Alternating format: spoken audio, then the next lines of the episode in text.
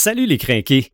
Nous l'avons tous fait dans nos têtes ou dans notre carré de sable. Des professionnels en la matière le font à notre grand plaisir pour meubler notre imaginaire. Mais comment font-ils? Nous parlons dans l'épisode 122 de création d'univers. Marc de Paperman Gagnon, Joël Imaginatrix Rivard, Eric Red de Gamer Bourgoin et Sylvain des Animator Bureau. C'est le podcast des craqués.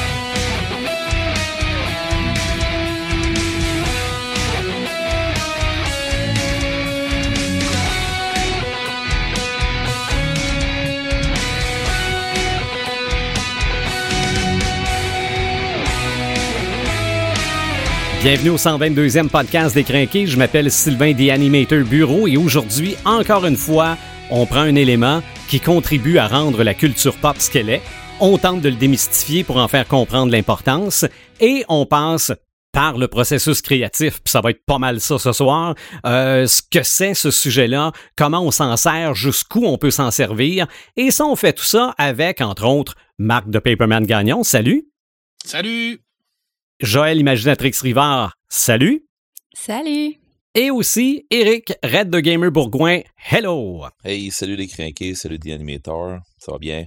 Oui, ça va bien. Puis en plus, on a de plus en plus d'auditeurs. Alors, on va les saluer. Peu importe Yes. l'endroit dans la francophonie où vous nous écoutez, on est content que vous soyez là. Et puis la Aujourd'hui, francophonie est grande en mots. T'as dit, Oui, est-ce oui, qu'on peut voir de absolument. plus en plus? Absolument, on a des gens euh, de, de l'autre côté de l'océan qui nous écoutent aussi. Oui, C'est bien, bien le fun.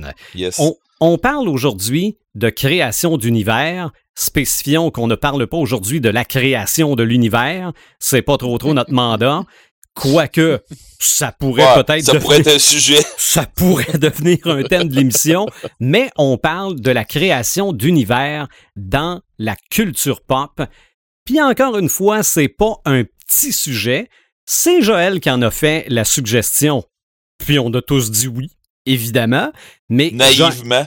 ouais, ben on savait qu'on s'embarquait dans de quoi de gros, mais on savait qu'elle s'y connaissait un peu et qu'elle nous avait trouvé un invité qui s'y connaissait peut-être pas mal là-dedans. Donc Joël, euh, parle-nous un peu du thème, mais présente-nous aussi l'invité.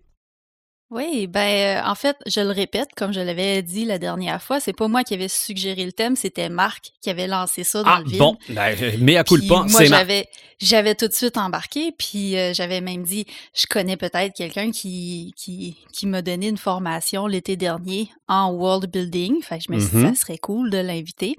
Fait que, euh, en fait, c'est notre invité, c'est Jérémy Bernard, qui est éditeur à la maison d'édition Luzerne Rousse, qui se spécialise dans le, le, le roman jeune adulte au Québec. C'est, euh, c'est la seule maison d'édition, à ma connaissance, qui fait ça. Puis, euh, bref, comment je l'ai connu? Ben, c'est l'été dernier quand j'ai fait le camp de jour Luzerne. Euh, j'ai fait une retraite d'écriture de deux semaines Ouais. où euh, je m'étais inscrit à ce camp-là et en fait, on recevait des ateliers à tous les jours pour euh, nous aider à écrire une histoire puis aussi connaître le milieu de l'édition un peu. Puis c'est ça, Jérémy d'enfant, ben, il s'occupait de la partie world building.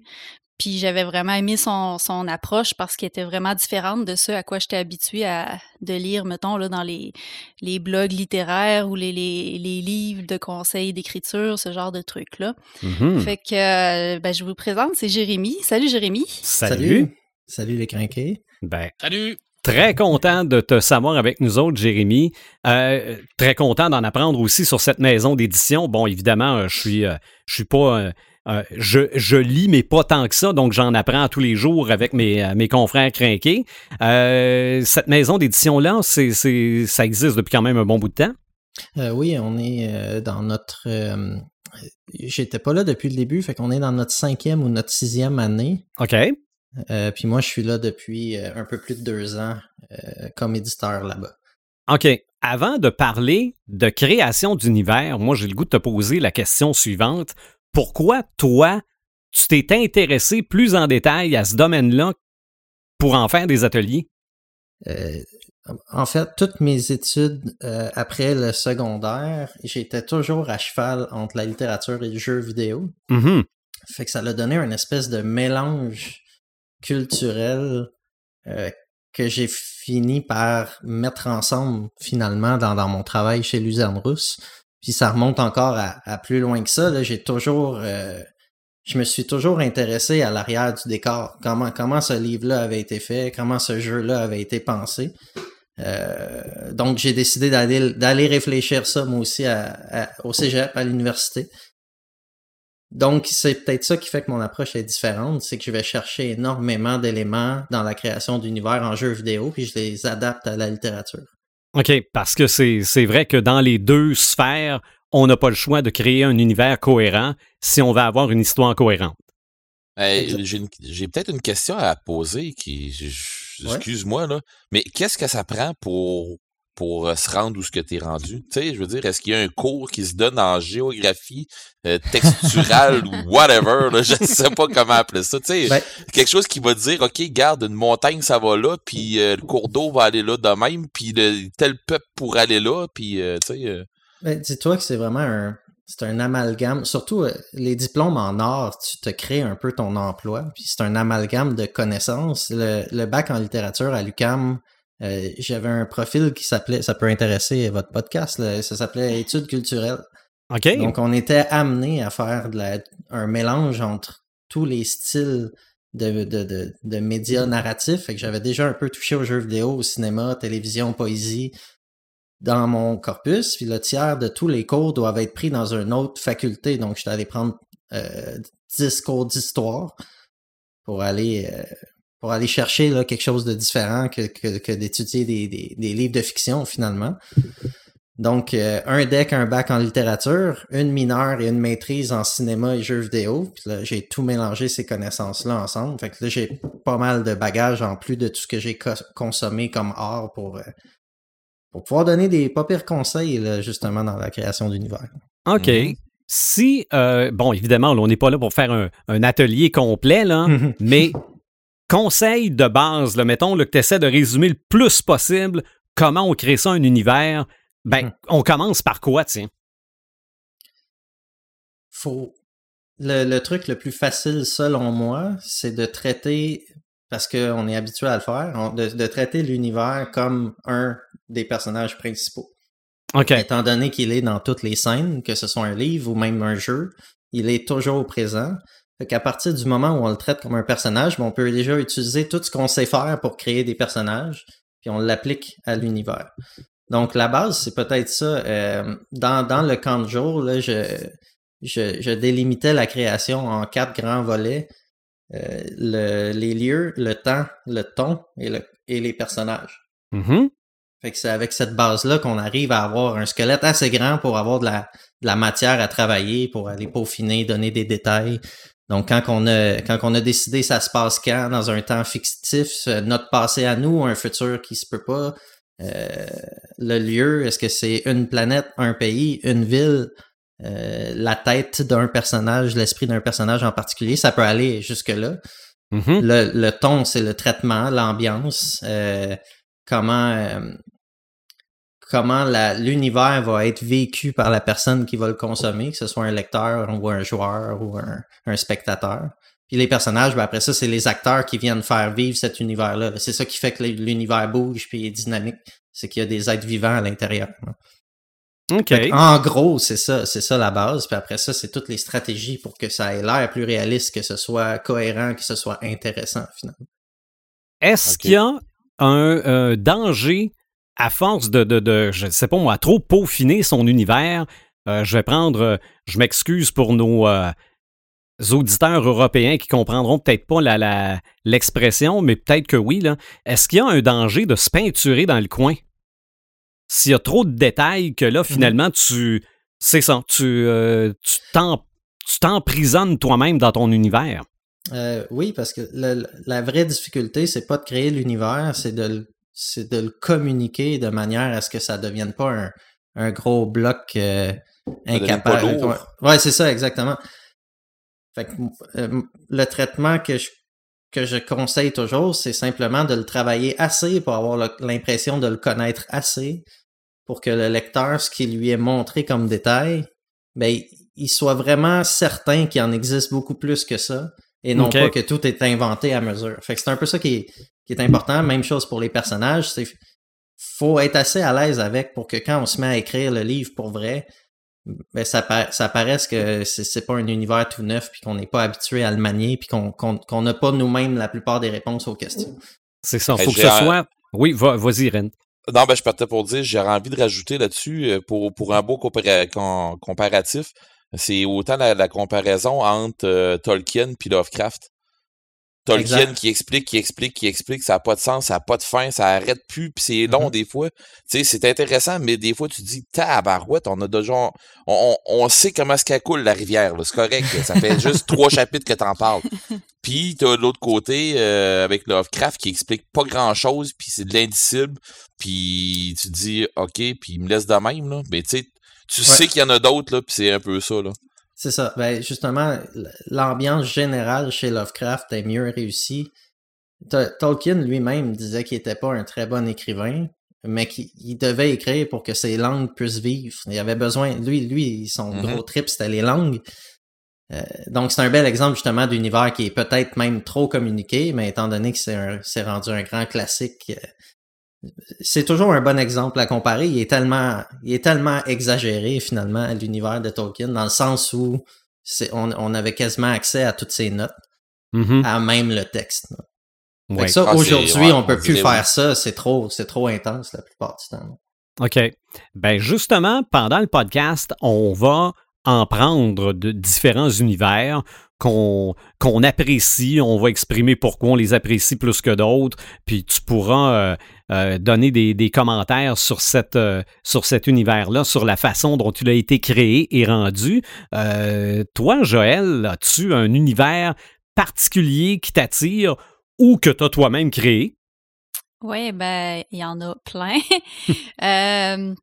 Mais, mais avant de parler de mon univers, j'aimerais faire du pouce sur euh, les, les, les, quatre aspects que Jérémy vient de nous parler. Oui. Euh, dans le fond, qui, qui donne euh, dans, dans, des, dans ces ateliers qu'il nous avait donnés l'été passé. Ce qui est bien à savoir, c'est que la maison d'édition Luzerne Rousse ont fait un outil euh, qui est disponible à tout le monde. Dans le fond, c'est à prix très modique. Euh, puis ça reprend ces quatre aspects-là et aussi d'autres éléments pour nous aider à, à, créer un univers. Tu peux-tu nous en parler, Jérémy? Parce que j'ai l'impression que tu as, quand même travaillé pas mal là-dessus. Euh, oui, tu, tu, parles bien du jardin d'étincelles. Oui, c'est ça. oui, oui, OK. oui, exactement. C'était c'est vraiment, c'est exactement ça, euh, Sylvain, quand tu m'as posé la question, on commence où? Mais ce document-là, il permet de pas avoir à se poser cette question-là. Il nous permet de tout de suite avoir à répondre à des questions claires.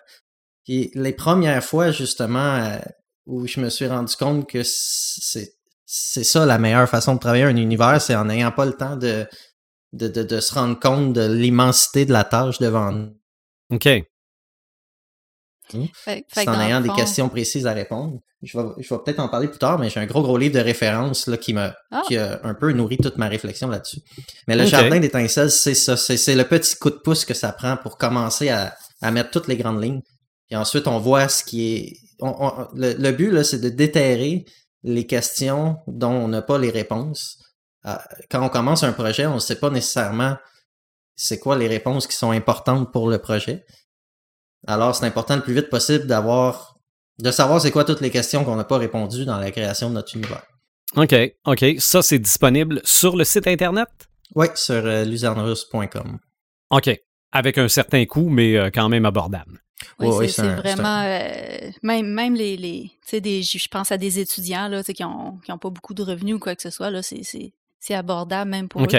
Dans le fond, c'est un PDF que tu imprimes, puis c'est ça, tu suis le document, tu réponds aux, questions. OK. Puis tu peux l'utiliser même si tu as déjà commencé ton projet. Tu sais, si tu arrives à un point où euh, tu es un peu perdu dans ton univers, euh, c'est un peu mélangé, tu sais pas où tu t'en vas, ben tu peux prendre le, document, puis déjà là, en partant, tu vas avoir beaucoup de réponses que tu connais déjà, puis tu vas pouvoir trouver les, les réponses aux, trucs qui te manquent. C'est ça, ça, mm-hmm. ça alimente ta réflexion.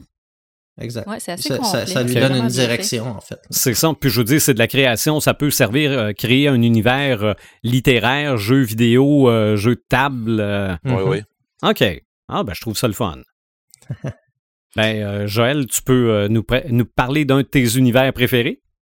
Ouais, ben, T'aurais peut-être aimé connaître euh, quelque chose sur un univers que j'ai écrit, mais il y en avait tellement d'autres univers, de d'autres auteurs, de d'autres euh, créateurs que j'hésitais euh, à choisir.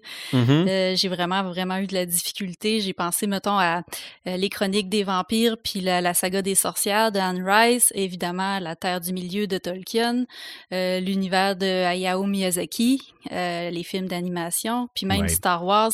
C'est c'est tous des univers qui m'ont vraiment beaucoup inspiré pour l'écriture, puis qui, qui sont très importants pour moi. Mais j'avais envie de vous parler d'un univers que vous connaissez probablement pas, qui est un peu moins connu, qui est, euh, qui est créé par une autrice québécoise que je vous ai souvent parlé et que j'adore, qui est Ariane Gélina. Oui. En fait, euh, je vous parle de sa trilogie Les villages assoupis. Euh, parce qu'Ariane, elle, elle a une passion un peu particulière, c'est pour les villages fantômes. Elle aime tout ce qui est lieu abandonné, elle aime voyager dans ces endroits-là, prendre des photos, puis elle s'en inspire pour écrire des histoires. Puis elle a pris cette passion-là pour écrire une trilogie de d'histoires un peu étranges qui se passent dans des villages très reculés du Québec. Fait que les trois romans, en fait, il y a euh, Transtaiga, qui, la Transtaiga, ça, c'est une route qui parcourt euh, la région de la baie James dans le grand nord du Québec. Et euh, on suit euh, une fille, Anissa, qui va partir de Radisson pour s'en aller vers le village fantôme de Combourg, où sa grand-mère était un peu comme la, la, la dirigeante de ce village-là, puis à son décès, ben, est allée pour prendre sa place et elle se promène avec des avec des offrandes un peu particulières dans le coffre de sa voiture. OK. Ensuite de ça, le deuxième, puis lui, c'est mon préféré, c'est L'île au naufrage, qui est euh, qui se passe sur Anticosti. Euh, c'est mon préféré. J'aime, je suis très fascinée par la région d'Anticosti. Je trouve que c'est vraiment un, lieu qui est euh, mythique, qui a l'air fabuleux, fascinant. Puis dans celui-là, ben, on, suit l'histoire d'un comte qui s'appelle Florian Monet. Monet. Il est adepte de chasse euh, ou de braconnage plutôt. Là, c'est pas de la, de la chasse très éthique euh, et de taxidermie. Puis euh, dans le fond, il, il y a comme une étrange maladie qui apparaît sur l'île d'Anticosti, puis il va essayer de trouver une, une cure ou ben non de d'être de, épargné par cette maladie-là. Fait que ça donne un peu, euh, ça donne un peu le ton.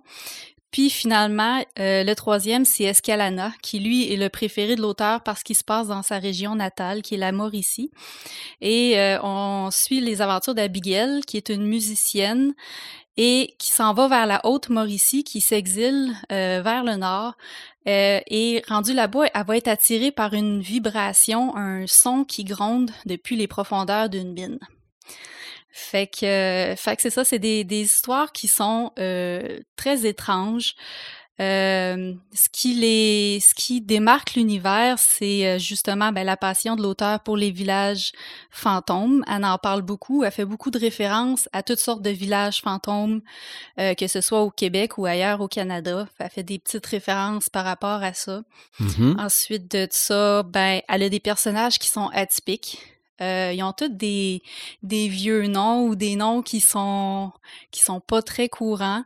Euh, ils ont souvent des, des traits des, des, des, traits caractéristiques qu'on qu'on voit pas souvent. Ça peut être une maladie particulière ou euh, un don quelconque. Mm-hmm. Fait que puis c'est son on ne sont pas toujours attachants ces personnages. Il y a ça qui est particulier là, c'est pas des c'est pas des personnages qu'on voudrait nécessairement avoir comme meilleurs amis ou euh, quoi que ce soit. Fait que ça fait un peu euh, un peu différent là, de ce qu'on ce qu'on est habitué de lire. Souvent, mm-hmm. le protagoniste, c'est un personnage auquel on va s'attacher, auquel on va s'identifier. Mais dans ces livres, là, c'est pas du tout le cas. On, on s'identifie pas du tout à, à ces personnages.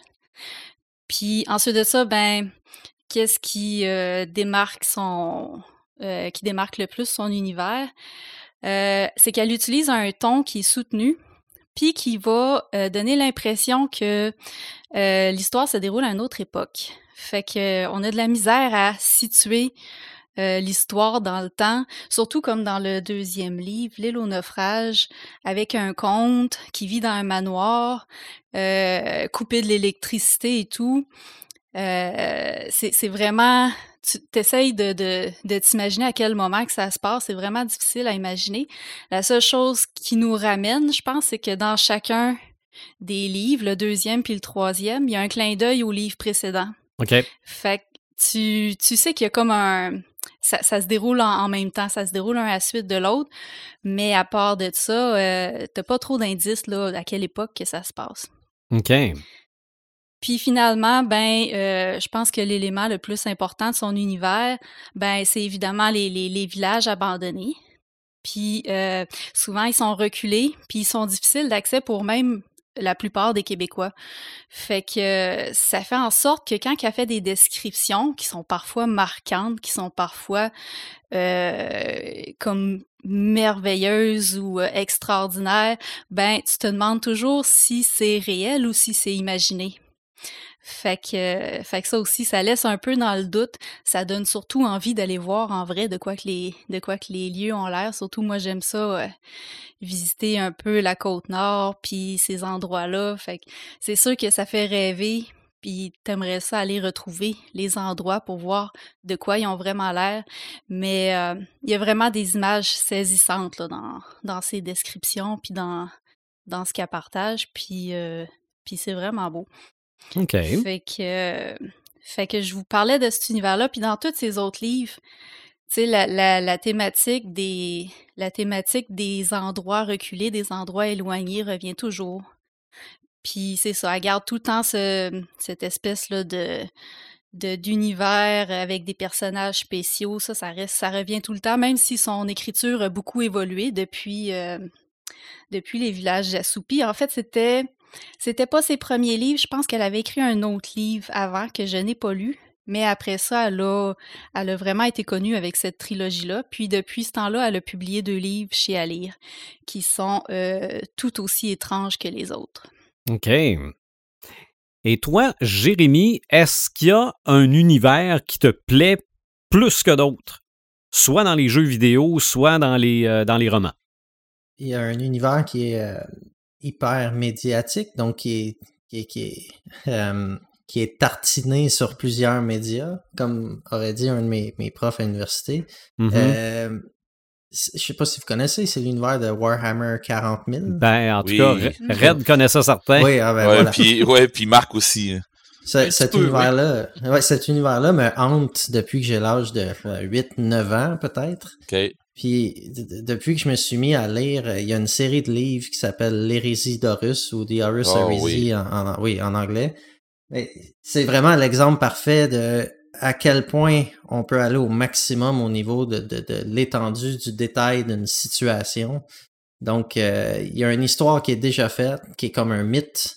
Dans, à l'époque contemporaine de cet univers-là, ce mythe-là date de 10 000 ans. puis C'est une légende. Et ils se sont, ils ont décidé finalement de d'écrire en détail qu'est-ce qui s'est passé lors de, de ce mythe-là, lors de l'hérésie d'Horus. Donc, on parle d'une série d'une soixantaine de romans écrits par une douzaine d'auteurs euh, qui s'étalent sur une vingtaine d'années. Mhm. La série est sur le point de se terminer. Là. Il reste peut-être cinq ou six romans à publier. C'est vraiment l'exemple parfait de chaque roman, une charte de, de 20-30 personnages. On voit, euh, si je peux vous résumer euh, l'hérésie de Russe rapidement, c'est que le, il y a, l'empereur de l'humanité qui est une figure divine qui reprend, qui décide de reprendre le contrôle de la galaxie, donc qui construit une armée de, de, de surhumains qui s'appelle les Space Marines en anglais. Euh, il y a quelques clichés parce que ça date quand même de, du début des années 80, là, la, fondation de cet univers-là. Et euh, ces Space Marines-là, ils sont, euh, ce sont des légions de 10 000 hommes qui sont sous les ordres d'un primarque, donc d'un demi-dieu qui possède une partie du sang, du code génétique de l'empereur. L'hérésie d'Horus, c'est que le plus, le fils le plus important de l'empereur, Horus, est corrompu et se retourne contre l'empereur et, contre l'humanité avec la moitié des primarques. Donc, on a l'histoire de cette guerre-là, de cette guerre civile à l'échelle d'une galaxie. qui dure plusieurs milliers d'années euh, à cause des répercussions qu'il y a eu après, puis qui construit tout l'univers de Warhammer 40 000 d'aujourd'hui. Fait qu'imaginez, l'histoire, elle existe déjà, elle est résumée en quatre ou cinq pages depuis plusieurs années dans, dans des livres de règles pour le jeu de table qu'est Warhammer. Puis là, eux, ils ont décidé de, de, de, faire une saga de plusieurs millions de mots sur cette même histoire. D'aller voir le point de vue d'un, d'un, d'un, de, de quelqu'un qui s'occupe de nettoyer les, les, couloirs de tel bateau, euh, de tel vaisseau, pardon. Euh, tel, euh, chaque légion de Space Marine, on voit comment comment il reste du bon côté, comment il chute pour aller aider Horus dans son hérésie. Qu'est-ce qui se passe? Qui magouille en arrière pour faire changer d'idée? Ces espèces d'énormes armées de, de surhumains-là? Fait que depuis que je suis tout jeune, ça me hante à quel point à quel point on peut garder solide un univers aussi vaste puis le mettre dans les mains de plusieurs auteurs puis que ça continue d'être cohérent. Donc c'est mon exemple ultime de voici le maximum peut-être qui peut être fait. Là. Il, y a, je crois qu'il y a à peu près juste les, euh, les romans de Star Wars qui dépassent en termes d'amplitude de, ce qu'ils ont fait. Ah, mais Warhammer, c'est big, là. Ça ah, sens. énorme. Parce que cette série-là, c'est une série parmi tant d'autres, mais il y a des centaines d'autres livres là, qui traitent de plein d'autres choses. Là. Tu dis que cet univers-là te hante, Jérémy. Ben moi, il y a une question qui m'a hanté depuis à peu près une semaine. C'est comment je vais faire pour demander à Paperman de me parler d'un seul univers qui lui plaît. Mais je te la pose. je te la pose, Paperman, la question. J'avais, euh, j'avais une grande, grande liste euh, assez incroyable. Ma première idée euh, qui m'est venue tout de suite à, l'esprit, puis que je voulais, je me suis dit pourquoi pas, je vais parler de Conan, mais non. Je vais passer mon tour sur l'âge iborien. Euh, là, je me suis dit, Dune, ah oui, Dune, hein. oh mon Dieu, c'est tellement intense. Mais j'ai dit non, non, je vais, je vais, je vais, non, je vais, je vais, non, je vais aller avec Dragon Ball. Ah, OK. non, j'ai dit non plus parce que Dragon Ball, tu sais, il sort plus de grand chose, mais c'est quand même un univers extraordinaire. Et, euh, je me suis même penché, je me suis dit, je vais aller avec Ursula Le Guin. Pourquoi pas, avec son super terre qui est un univers extraordinaire et très peu connu du grand public. Ben, moi, j'hésite en deux que tu as décidé, le rendu au bout. et là, je me suis dit, ben, je pourrais y aller avec Tolkien, hein, parce que vous connaissez tous mon amour euh, inconditionnel pour Tolkien. Euh, puis, euh, c'est, à mon humble avis, un des, des, des, plus bels univers qui a jamais été créé. D'ailleurs, je vais, je, vais, je vais lire un petit extrait. Qui permettra de, de, de lui-même, de, de, de, ses mots. OK? Parce que tu sais que j'aime ça. Mais, mais je ne parlerai, pas de, mais je parlerai pas de Tolkien. je vais rien que vous lire un extrait. Parce qu'il est vrai que Tolkien a développé son univers par rapport à son langage. Euh, ça, c'est sûr et certain, c'est un fait incontesté. Mais il avait une autre, euh, une autre ambition, beaucoup plus grande. Alors, ne vous moquez pas, mais il fut une époque où j'avais dans l'idée de créer un ensemble de légendes, plus ou moins reliées, allant du grandiose et cosmogonique au conte de fées des romantiques, que je pourrais en toute simplicité dédier à l'Angleterre, à mon pays. Elle serait du registre de la nature que je désirais, une sorte de fraîcheur et de clarté. Elle évoquerait notre atmosphère, le climat et le sol du Nord-Ouest, c'est-à-dire la Grande-Bretagne et les régions voisines en Europe, non l'Italie ou léger comme encore moins l'Orient, et tout en possédant, si j'avais, je devais y parvenir, la pure beauté évanescente que d'autres qualifieraient de celte. Elle serait noble, épurée et adaptée à l'esprit, plus mûre d'une contrée depuis longtemps déjà imprégné de poésie. Tolkien avait cette ambition-là de pouvoir donner en Angleterre une, euh, une mythologie qui disait que l'Angleterre ne possédait pas.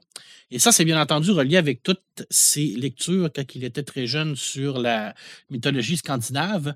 Mais je ne parlerai pas de Tolkien parce qu'on en a déjà parlé souvent. Parce que j'en ai parlé pour souvent. pour quelqu'un qui parle pas de Tolkien, là, ça fait quand même deux, trois minutes. Là. Je voulais, je voulais rien faire un petit cinq minutes. Mais je vais te parler de... ne pas en parler. non, non, bon, oui, c'est impossible. Mais euh, c'est impossible que je, que je n'en parle pas quand même, là, parce que c'est quand même mm-hmm. un créateur d'univers extraordinaire qui a fait des choses euh, incroyables. D'ailleurs, Tolkien disait que tout bon univers commence par une carte. Et d'ailleurs, c'est ce qu'il a fait en premier, hein, décider une carte. Après ça, il est parti euh, là-dessus. Puis on sait qu'est-ce que ça a fait. Mais je vais te parler du jeu d'Overse aujourd'hui, mon cher ami. OK. Hein? Le jeu Je savais. mais il va falloir que tu m'expliques. Je sais de, de, qui tu vas me parler, mais je ne connais pas cet univers-là. Alors, je vais te parler de, de, de le jeu de verse. C'est un univers qui a été créé par Alexander Jodorowsky. Alexander Jodorowsky, qui est un artiste multitâche, un cinéaste, un poète, un scénariste, un écrivain. Euh, il se dit également magicien, il lit les tarots. Bref, il est un peu fêlé. Il est la définition même d'un crinqué. Oui. On s'entend, là. Euh, c'est assez crinqué. Puis, euh, quand, quand M.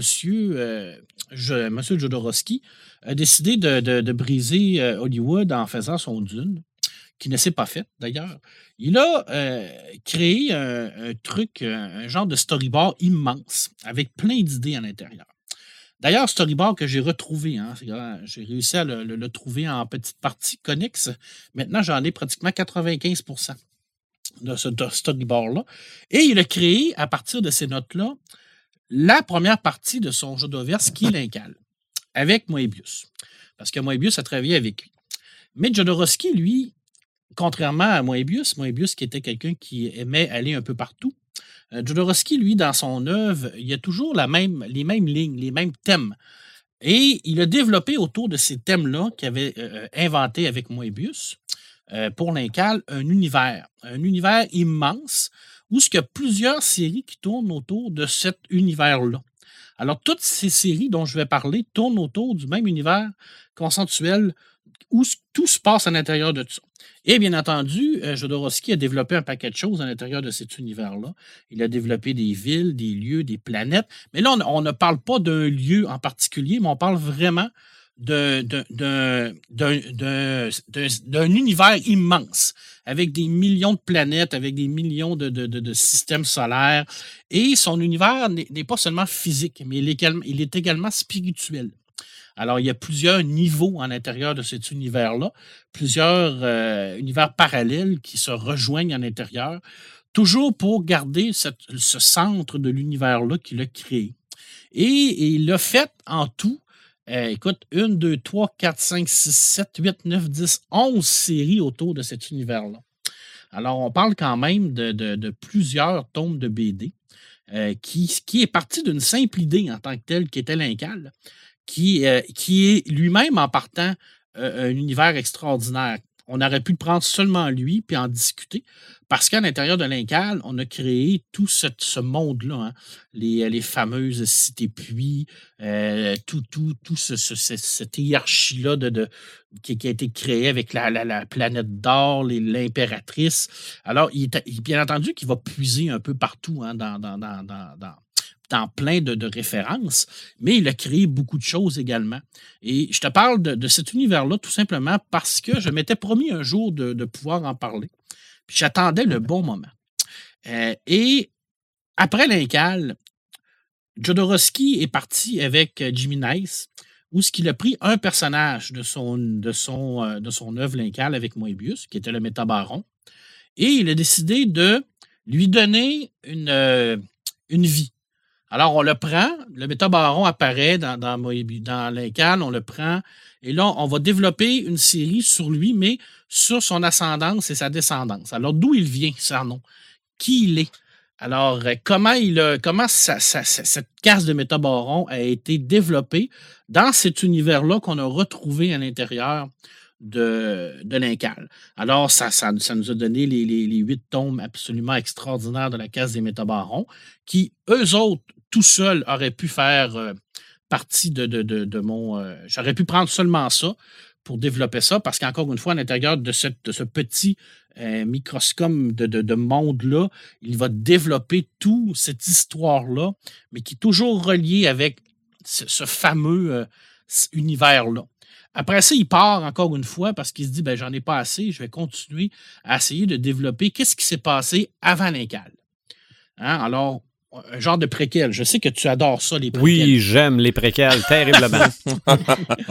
Mais euh, l'idée, c'était de, de, prendre, encore une fois, un personnage de l'incal, qui est John D.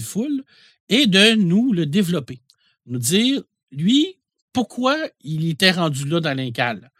Qu'est-ce qu'il avait fait pour être rendu là, puis pourquoi il était si spécial qu'il a été choisi par Lingal pour être le personnage le plus important de mon univers. Alors, il va le faire avec ce qu'on appelle Avant Lincal, qui va nous raconter la jeunesse de John, John DeFool, pour nous l'amener à la première planche de Lincal. D'ailleurs, c'est le fun parce que avant Lincal, la finale de Avant Lincal, c'est le début de Lincal, alors c'est la même planche dessiné différemment parce que c'est deux dessinateurs différents. C'est Janetov qui a fait avant l'Incal, mais c'est la, même scène. Alors, c'est super intéressant parce que là, on est vraiment dans une boucle temporelle. D'ailleurs, l'Incal est une immense boucle temporelle. C'est un commencement et c'est une fin. Puis à la fin, on recommence toujours le même cycle. Fait que finalement, c'est Rogue One. Rogue One. non, non, mais je veux dire, Rogue One finit. Oui, tout à fait. L'épisode 4 commence. Tout à fait, exactement. Euh, je passe très rapidement sur Final Incal, qui était une idée à la base assez controversée, où ce que son éditeur, les humanoïdes associés, lui a dit Je veux que tu fasses un après Incal. Jodo avait une idée. Il s'est dit OK, je vais faire ça. Je, vais, euh, je vais faire en sorte que c'est un rêve. Tout ça, ça a été un rêve. Il a proposé ça à Moebius. Moebius, il a dit Tu fous, toi il n'a pas vraiment dit ça, mais ça voulait dire ça. Et il s'est complètement détaché de ce projet-là. Et à un moment donné, Jodo, il s'est rendu compte que oui, ça n'avait aucun sens. Fait qu'il a fait vraiment une petite série du final incal, mais qui, qui, était pour développer un aspect, euh, un genre de what if. je veux dire, qu'est-ce qui serait arrivé peut-être dans cet univers-là? Fait que je passe rapidement là-dessus. D'ailleurs, c'est une série qui n'a jamais été terminée.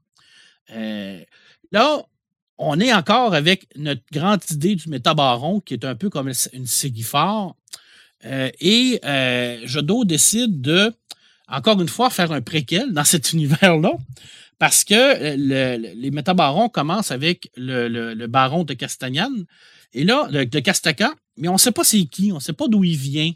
Euh, pourquoi il est là? Pourquoi il est baron? Pourquoi il est si puissant que ça?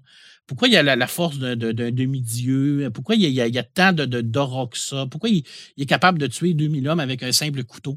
C'est une question qui est quand même assez importante, là, parce mm-hmm. qu'on se rend compte que ça prend quand même quelqu'un de balèze. Et il va faire une série, encore un préquel. Mais c'est tout le temps le même pattern. Hein? On prend un personnage, et on le développe. On prend un personnage et on le développe. On prend un personnage et on le développe. Alors, il a fait ce qu'on appelle euh, la, série Castaka, qui nous explique les premières apparitions de ce clan-là. Alors, comment ils ont fait pour devenir pirates, comment ils ont fait pour devenir mercenaires, où ils sont allés chercher cette grande puissance qu'ils ont à l'intérieur d'eux. Et encore une fois, il va jouer avec les mêmes, les mêmes euh, thèmes qui sont chers à lui. Euh, la, famille, euh, la, la, chimie, la métaphysique, euh, la loyauté, tous ces thèmes-là qui, se retrouvent partout, il va les développer. Et c'est encore une fois dans le même univers, mais là, on est, on est avant toute cette histoire-là. Alors, c'est un univers qui est en ébullition. Alors, on commence à, voir certains éléments qu'on a vus dans l'incal, comme les le technopère, l'empereur qui commence à apparaître, et ainsi de suite. Alors, il commence à développer développer tout ça. Même si tout ça est développé, il revient en arrière pour pouvoir nous l'expliquer, pour pouvoir nous dire voici comment ça s'est fait. On continue avec, je ne sais pas, c'est pas terminé, parce qu'il il, n'arrête jamais le bougle. Mm-hmm. le, le, fameux technopère ou la fameuse sainte, la secte techno-techno, qui est comme une, une secte à l'intérieur de ce monde-là qui contrôle toute la technologie. Et là, quand on parle de technologie dans, le monde de, Jodorowsky, c'est sans limite. Mais la technologie n'est pas l'ami de, l'humanité. Hein, elle est très, très dangereuse.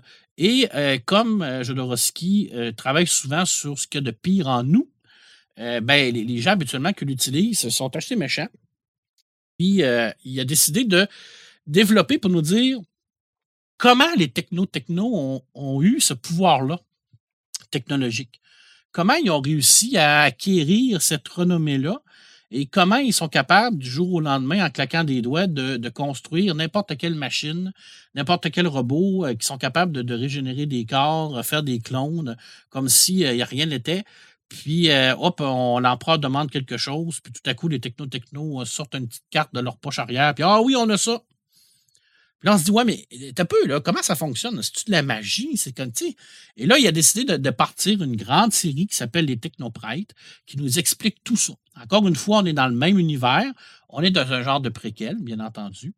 Encore une fois, tu Fait c'est comme un genre, là, on est dans un préquel du préquel du préquel. Tu me mhm. suis? Euh, toi qui aimes ça, là, t'aillerais ça pour mourir. J'en ai pour mon argent. T'en as pour ton argent. Et là, on développe une série là-dessus. Alors, sur le premier Technopère, comment cette secte-là va se développer. Et là, on est encore dans le même univers. Je veux dire, tous ces, tous ces, sectes-là, tous ces gens-là, on les a vus dans l'incal. Mais on les a rien entrevus. On les a seulement vus un peu. Il nous les a, il nous les a présentés, mais il n'a pas développé ce point, ce point de vue-là.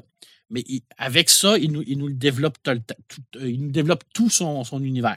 Si tu me permets une seconde, ça c'est l'exemple parfait de c'était pas le bon moment dans l'incal de développer ça, mais je te montre que j'ai cet élément-là qui est un qui, qui, est développable en fait. Puis quand, quand, quand, quand le moment était propice, ben là, il a fait une série autour de ce détail-là au lieu de le ben donner au complet dans l'autre série où c'était pas le moment, c'était pas, c'était pas ça qui était important à ce moment-là. Exactement. Mais maintenant, je ne crois pas que Jodorowsky avait toutes ces idées-là quand il a créé l'incal. Aussi. Mais tu vois, de cette façon-là, je vois les préquels d'une façon différente. Expliquer comme ça, non? Hmm. Ben, il y a beaucoup d'éléments qu'on va retrouver, par exemple, dans les technoprêtres, euh, exemple des, costumes, euh, des vaisseaux, qu'on va retrouver dans le fameux storyboard qu'il avait fait avec Moebius pour Dune, hmm. qui n'a pas, pas utilisé dans l'incal. Il a, pris quelques éléments, puis on dirait qu'il s'est comme gardé d'autres éléments à l'intérieur de cette idée-là. Puis c'est dit peut-être qu'un jour, je vais les utiliser. Maintenant, est-ce qu'il y avait un plan quinquennal sur euh, comment je vais développer mon univers? Je ne crois pas. Parce que connaissant le bonhomme un peu, moi j'ai beaucoup lu sur lui. Euh, c'est vraiment quelqu'un qui, réagit au corps de tour, qui est super mm-hmm. émotif. Alors, moi, j'ai l'impression qu'à un moment donné, ça vient tout seul. Puis euh, il s'est dit, ben, pourquoi je ne développerais pas ça? Mais en même temps, tout ça, ça garde, c'est cohérent dans tout cet univers-là. Jamais il va se perdre. Jamais il va mettre des, trucs que tu vas te dire, ouais, mais ça, ça n'a pas de sens. Là. Tu sais, ce qu'il raconte d'un technoprêtre, oh, ça ne marche pas là, dans l'incal, c'est pas comme ça. Non, c'est ça qui est incroyable. C'est que même s'il y avait, si on sent qu'il n'y a pas de plan initial, il n'y a jamais de bug. Il n'y a jamais de, de, de, de, trucs qui ne fonctionnent pas. Euh, et ça, pour moi, c'est vraiment comme, OK, c'est vraiment quelqu'un d'assez incroyable au niveau de l'écriture, bien que maintenant, je vous, en reparlerai à la fin. Euh, il sort à côté de tout ça une petite série qui s'appelle Megalex, qui a pas, euh, qui, ne se on, dirait que c'est comme une histoire parallèle. C'est comme, non, c'est une histoire qui se passe dans ce monde-là, mais qui n'a pas d'influence sur la, la, ligne directrice de l'incal. Ça veut dire qu'on ne retrouve pas de personnages dans l'incal. On ne retrouve pas de, d'éléments qu'on a connus dans l'incal, mais on sait que c'est dans le même monde. On sait que ça se passe dans l'univers de l'incal, comme si que, comme si nous, il nous disait, il n'y a pas rien que l'histoire de l'incal dans cet univers-là. Voici une autre histoire qui se passe dans le fin fond de la galaxie, dans une planète X qui s'appelle Megalex. Puis ces gens-là, ils sont comme pas au courant de ce qui se passe dans l'incal, mais ils vivent dans cet univers-là. OK. Tu sais, je veux dire, ça se passe, ça vit. Tu sais, ce n'est pas rien que l'incal qui se passe à l'intérieur de mon univers. Il y a d'autres gens, il y a d'autres planètes, il y a d'autres univers qui vivent leur propre truc à eux, leur propre vie à eux, qui n'ont pas d'influence sur la ligne directrice de mon univers, mais qui sont là quand même. Tu sais, je veux dire, qu'est-ce qui se passe dans un petit village en Afrique? On ne le sait pas, mais il se passe de quoi? Puis eux autres, pour eux autres, c'est leur vie. Puis ils sont peut-être pas au courant de, ce qui se passe dans, les grands courants de l'actualité. Mais qu'Alex, c'est ça. Ça se passe dans le même univers, mais c'est comme une photographie d'une partie d'un autre d'une partie très éloignée de l'Incal, mais qui, qui interfère pas dans l'histoire de l'Incal. Ah, c'est assez incroyable. Mm-hmm. Là, on tombe dans c'est pas terminé, hein, j'achève, parce que ça continue. Ben, je te parlerai pas des jeux de rôle et tout ça. Euh, je passe très rapidement sur Les Armes du Métabaron, qui est un genre de petit, euh, petite BD qu'il a fait euh, pour, euh, pour son ami Travis Charret, qui nous explique comment le métabaron est, allé euh, comme à récupérer ses, fameuses armes qui lui permettent d'être le plus grand guerrier de l'univers. Ça, c'est comme un à côté, c'est comme un petit amuse-gueule. C'est comme un petit canapé qui, est là, qui traîne, que tu peux manger si tu veux, mais tu n'es pas obligé de le lire. C'est vraiment comme. On sent l'amusement, on s'est dit pourquoi pas, on fera, pourquoi on ne fera pas ça? Alors, mais ça reste que c'est un peu anecdotique par rapport à ça. Mm là, quelques années, euh, Jodorowsky n'écrit plus, ou pratiquement plus. Le monsieur est rendu à 90 ans. Euh, il, ne, scénarise plus de BD. Par contre, il, influence, il donne des idées. Ça veut dire qu'il est capable de continuer de, faire de la création, mais il est arrivé à un âge vénérable où ce que il n'écrit plus lui-même ses histoires il va s'associer avec Jerry Friesen, Jerry Friesen qui est un écrivain, un scénariste de BD. Et là, euh, les humanoïdes associés ont comme une idée fou de dire qu'est-ce qui s'est passé après la case des métabarons. On connaît la finalité des métabarons. On sait qu'à la, fin, euh, sans nom, le dernier métabaron pète la galaxie au complet parce qu'il est écœuré. Il veut retrouver son humanité. Il en retrouve une partie. Puis il se dit, ben moi, là, je suis écœuré de toute cette racaille de l'humanité-là. Je prends mon méta-bunker, je m'en vais détruire l'empereur, je m'en vais détruire les techno-techno, je m'en vais tout détruire. Après ça, je sacre mon camp. Bon, c'est ce qu'il fait d'ailleurs, dans un apodéose de violence et de destruction massif. Et là, on se dit, ouais, mais c'est quoi l'idée de, de, repartir après ça? Je veux dire, comment on peut arriver à, à penser un après euh, après ça? Puis là, on s'est tout dit, quand, quand, ils ont décidé de repartir un deuxième cycle du métabaron, on s'est dit, ben là, franchement, ça n'a aucun sens. Il n'y a plus rien à raconter. Ben, c'est ce qu'on croyait. Parce que Jodo encore avait, avait encore une idée. Parce que je vous l'ai dit tout à l'heure, il y avait beaucoup de mondes parallèles, beaucoup d'univers parallèles.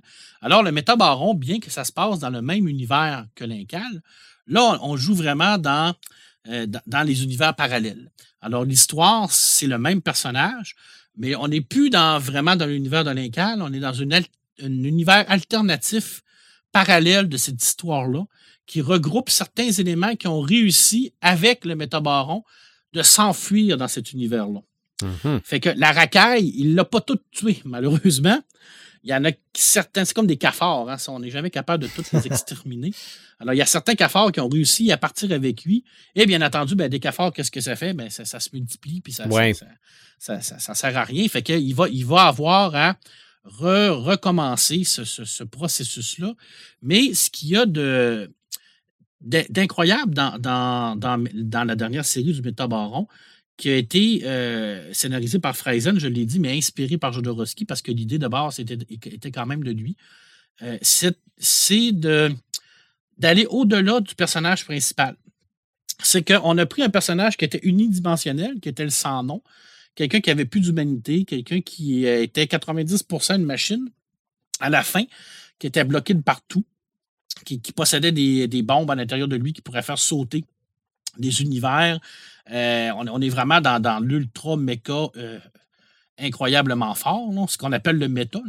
Dans, le jargon des geeks, quand on dit que quelque chose est méta, ça veut dire que c'est le summum.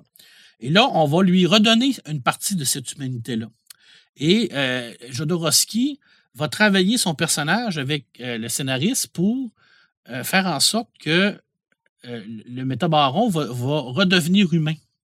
Va dessiner par lui-même de dire ben, j'ai passé toute ma vie à détruire, maintenant j'aimerais être capable de créer. J'aimerais être capable de faire de quoi de positif.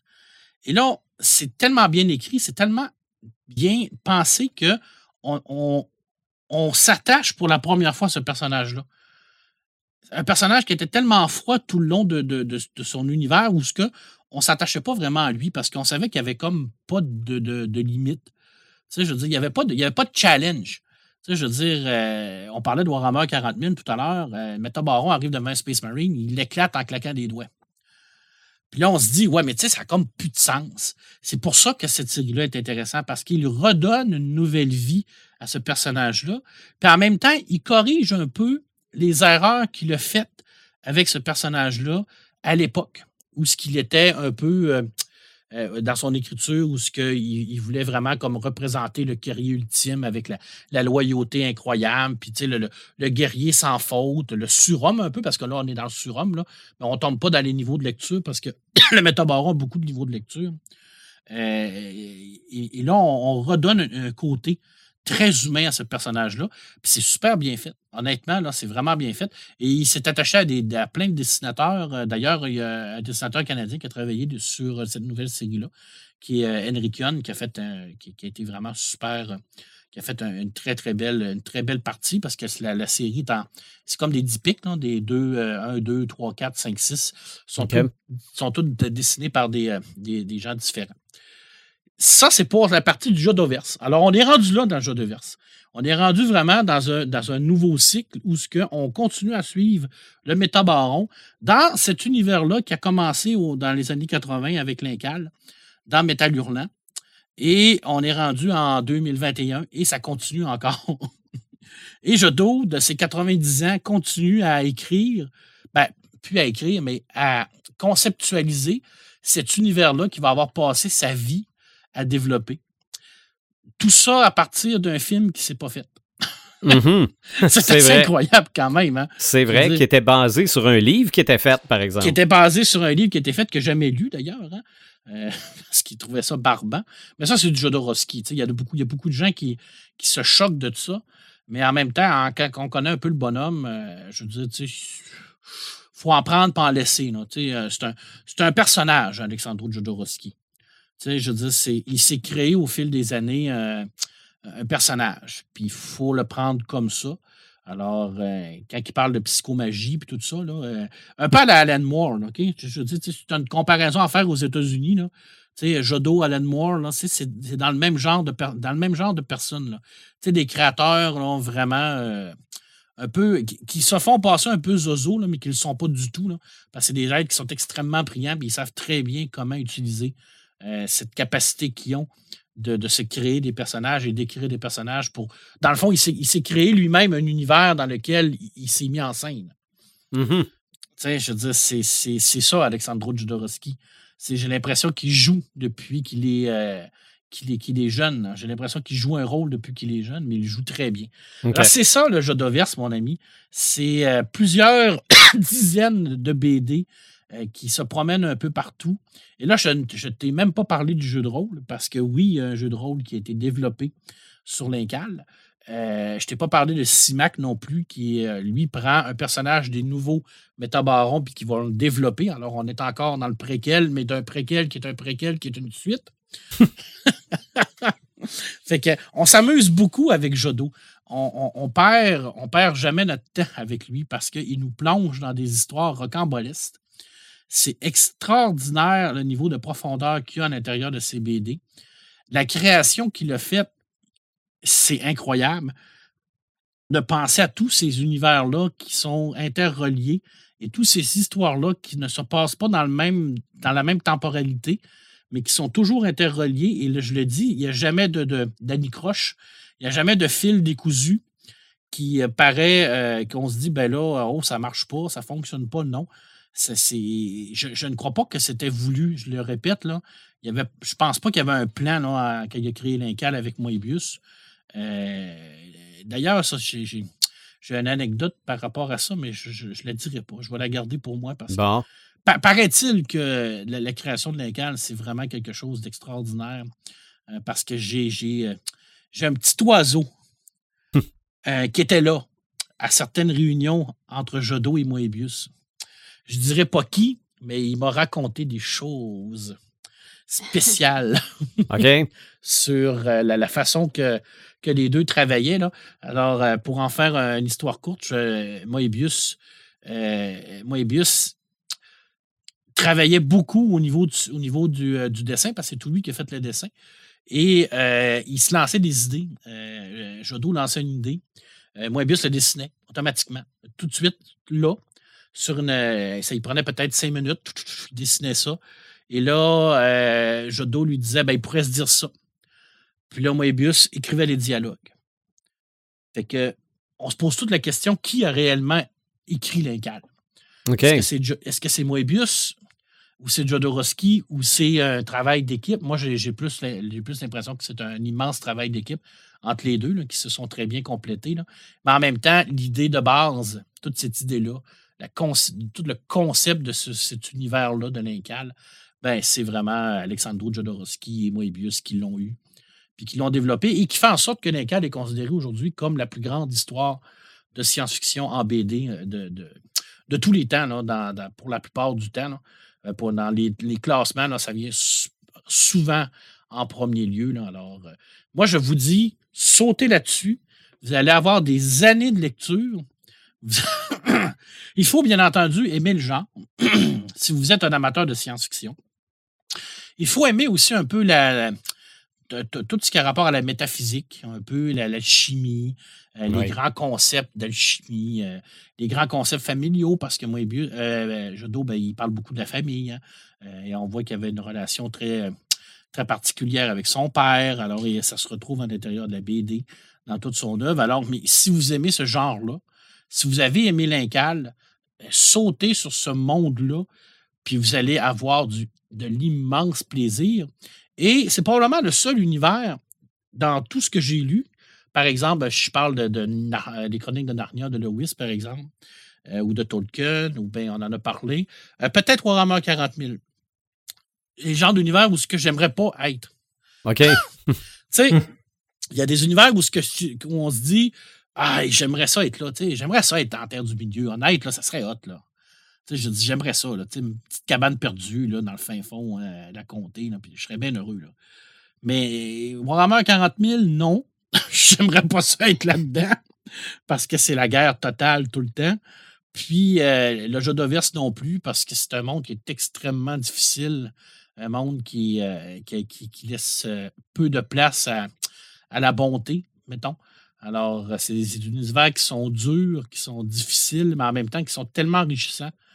Alors, moi, je vous conseille fortement de vous lancer dans le jeu d'Overse. Et lancez-vous dans Warhammer 40 000 aussi, parce qu'on en a parlé souvent, moi, Pired, à ce podcast-là. Warhammer 40 000, c'est une référence. Warhammer Fantasy, c'est une référence. Et il n'a rien de développé dans ces univers-là. Pour le grand public, ils n'ont jamais fait de film, jamais fait de série, très peu de bandes dessinées. Euh, oui, il y a des romans, mais ça reste encore que c'est marginal, c'est pas grand public, la plupart ne sont pas traduits. Alors, c'est vraiment. C'est bizarre. Je ne comprends pas comment un univers aussi riche que ça n'a pas, pas, sa place dans l'univers de la culture populaire parce qu'il il devrait avoir sa place. C'est très niché, mettons. Ouais, oui, c'est niché, mais en même temps, Dune est très niché. Puis on le reconnaît comme étant une des grandes histoires. Je suis désolé, là, mais Dune, c'est pas grand public. C'est vrai. C'est vrai, c'est vrai. Oubliez ça, là. C'est un univers extraordinaire qu'il a développé. Mais on en a tous entendu parler. Mais on en a tous entendu parler. Voilà, c'est ce que je te dis.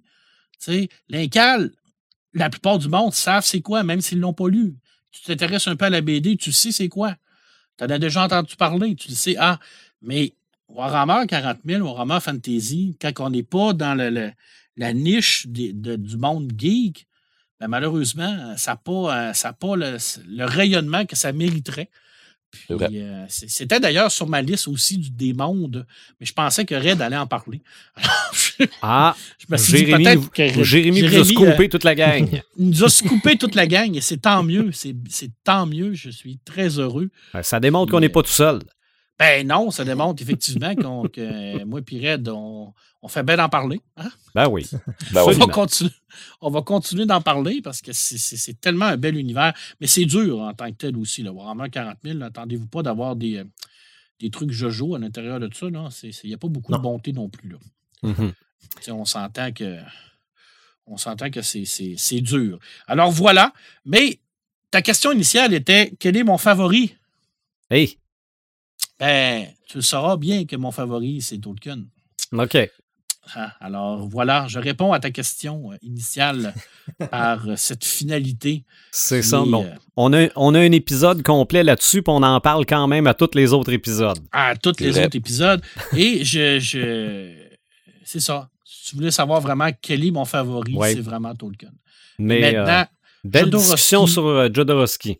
Il faut, faut découvrir ça. Il faut vraiment découvrir ça. Vous allez, tomber dans un monde complètement différent de ce que vous connaissez. Puis en même temps, il n'y a pas de zone grise. Hein. Euh, Jodorowsky, là, t'aimes ou t'aimes pas? C'est rare, rare qu'il y ait un milieu. Alors, euh, c'est pas compliqué dans le fond, c'est que si tu commences à lire, tu vois que c'est pas pour toi, t'arrêtes parce que c'est sûr et certain que ça ne le deviendra pas. Ça le deviendra pas, ça va être pire. c'est tout ce que je peux te dire. Alors c'est vraiment ça. T'aimes ou t'aimes pas, mais il n'y a pas de zone grise. Ben Marc, toi, tu parlais de choses que tu considères pas très grand public. Moi, je m'en vais dans le grand public. À côté, je vais parler du Marvel Cinematic Universe.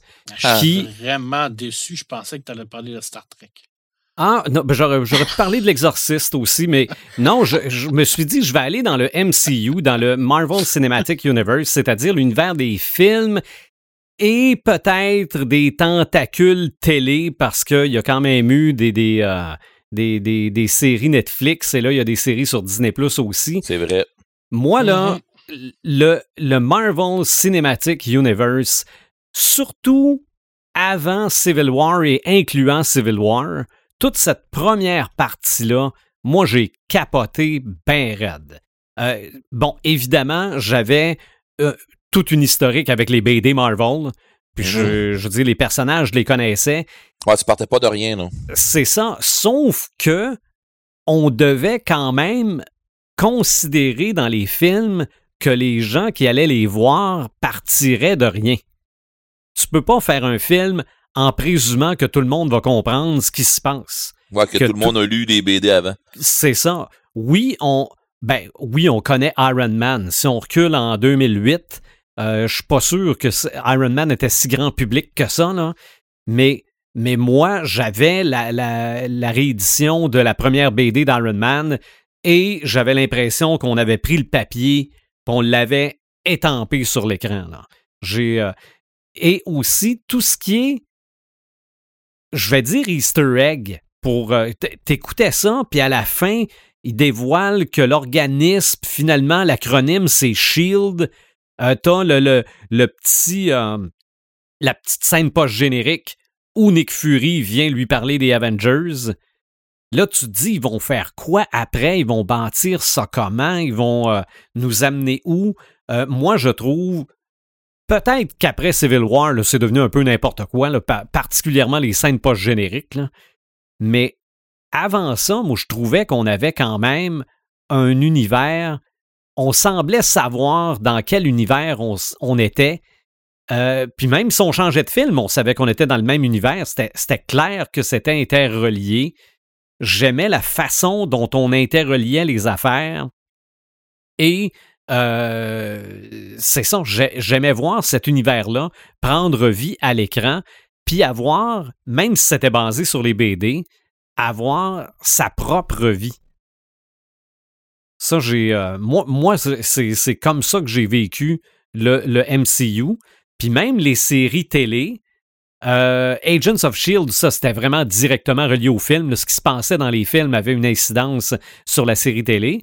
Mais si on prend les séries Netflix, même si les liens avec les films sont vagues, on sait quand même que ça se passe dans le même univers que, que, que Hell's Kitchen est à, est à quelque part pas loin de, de, du quartier général des Avengers. Là.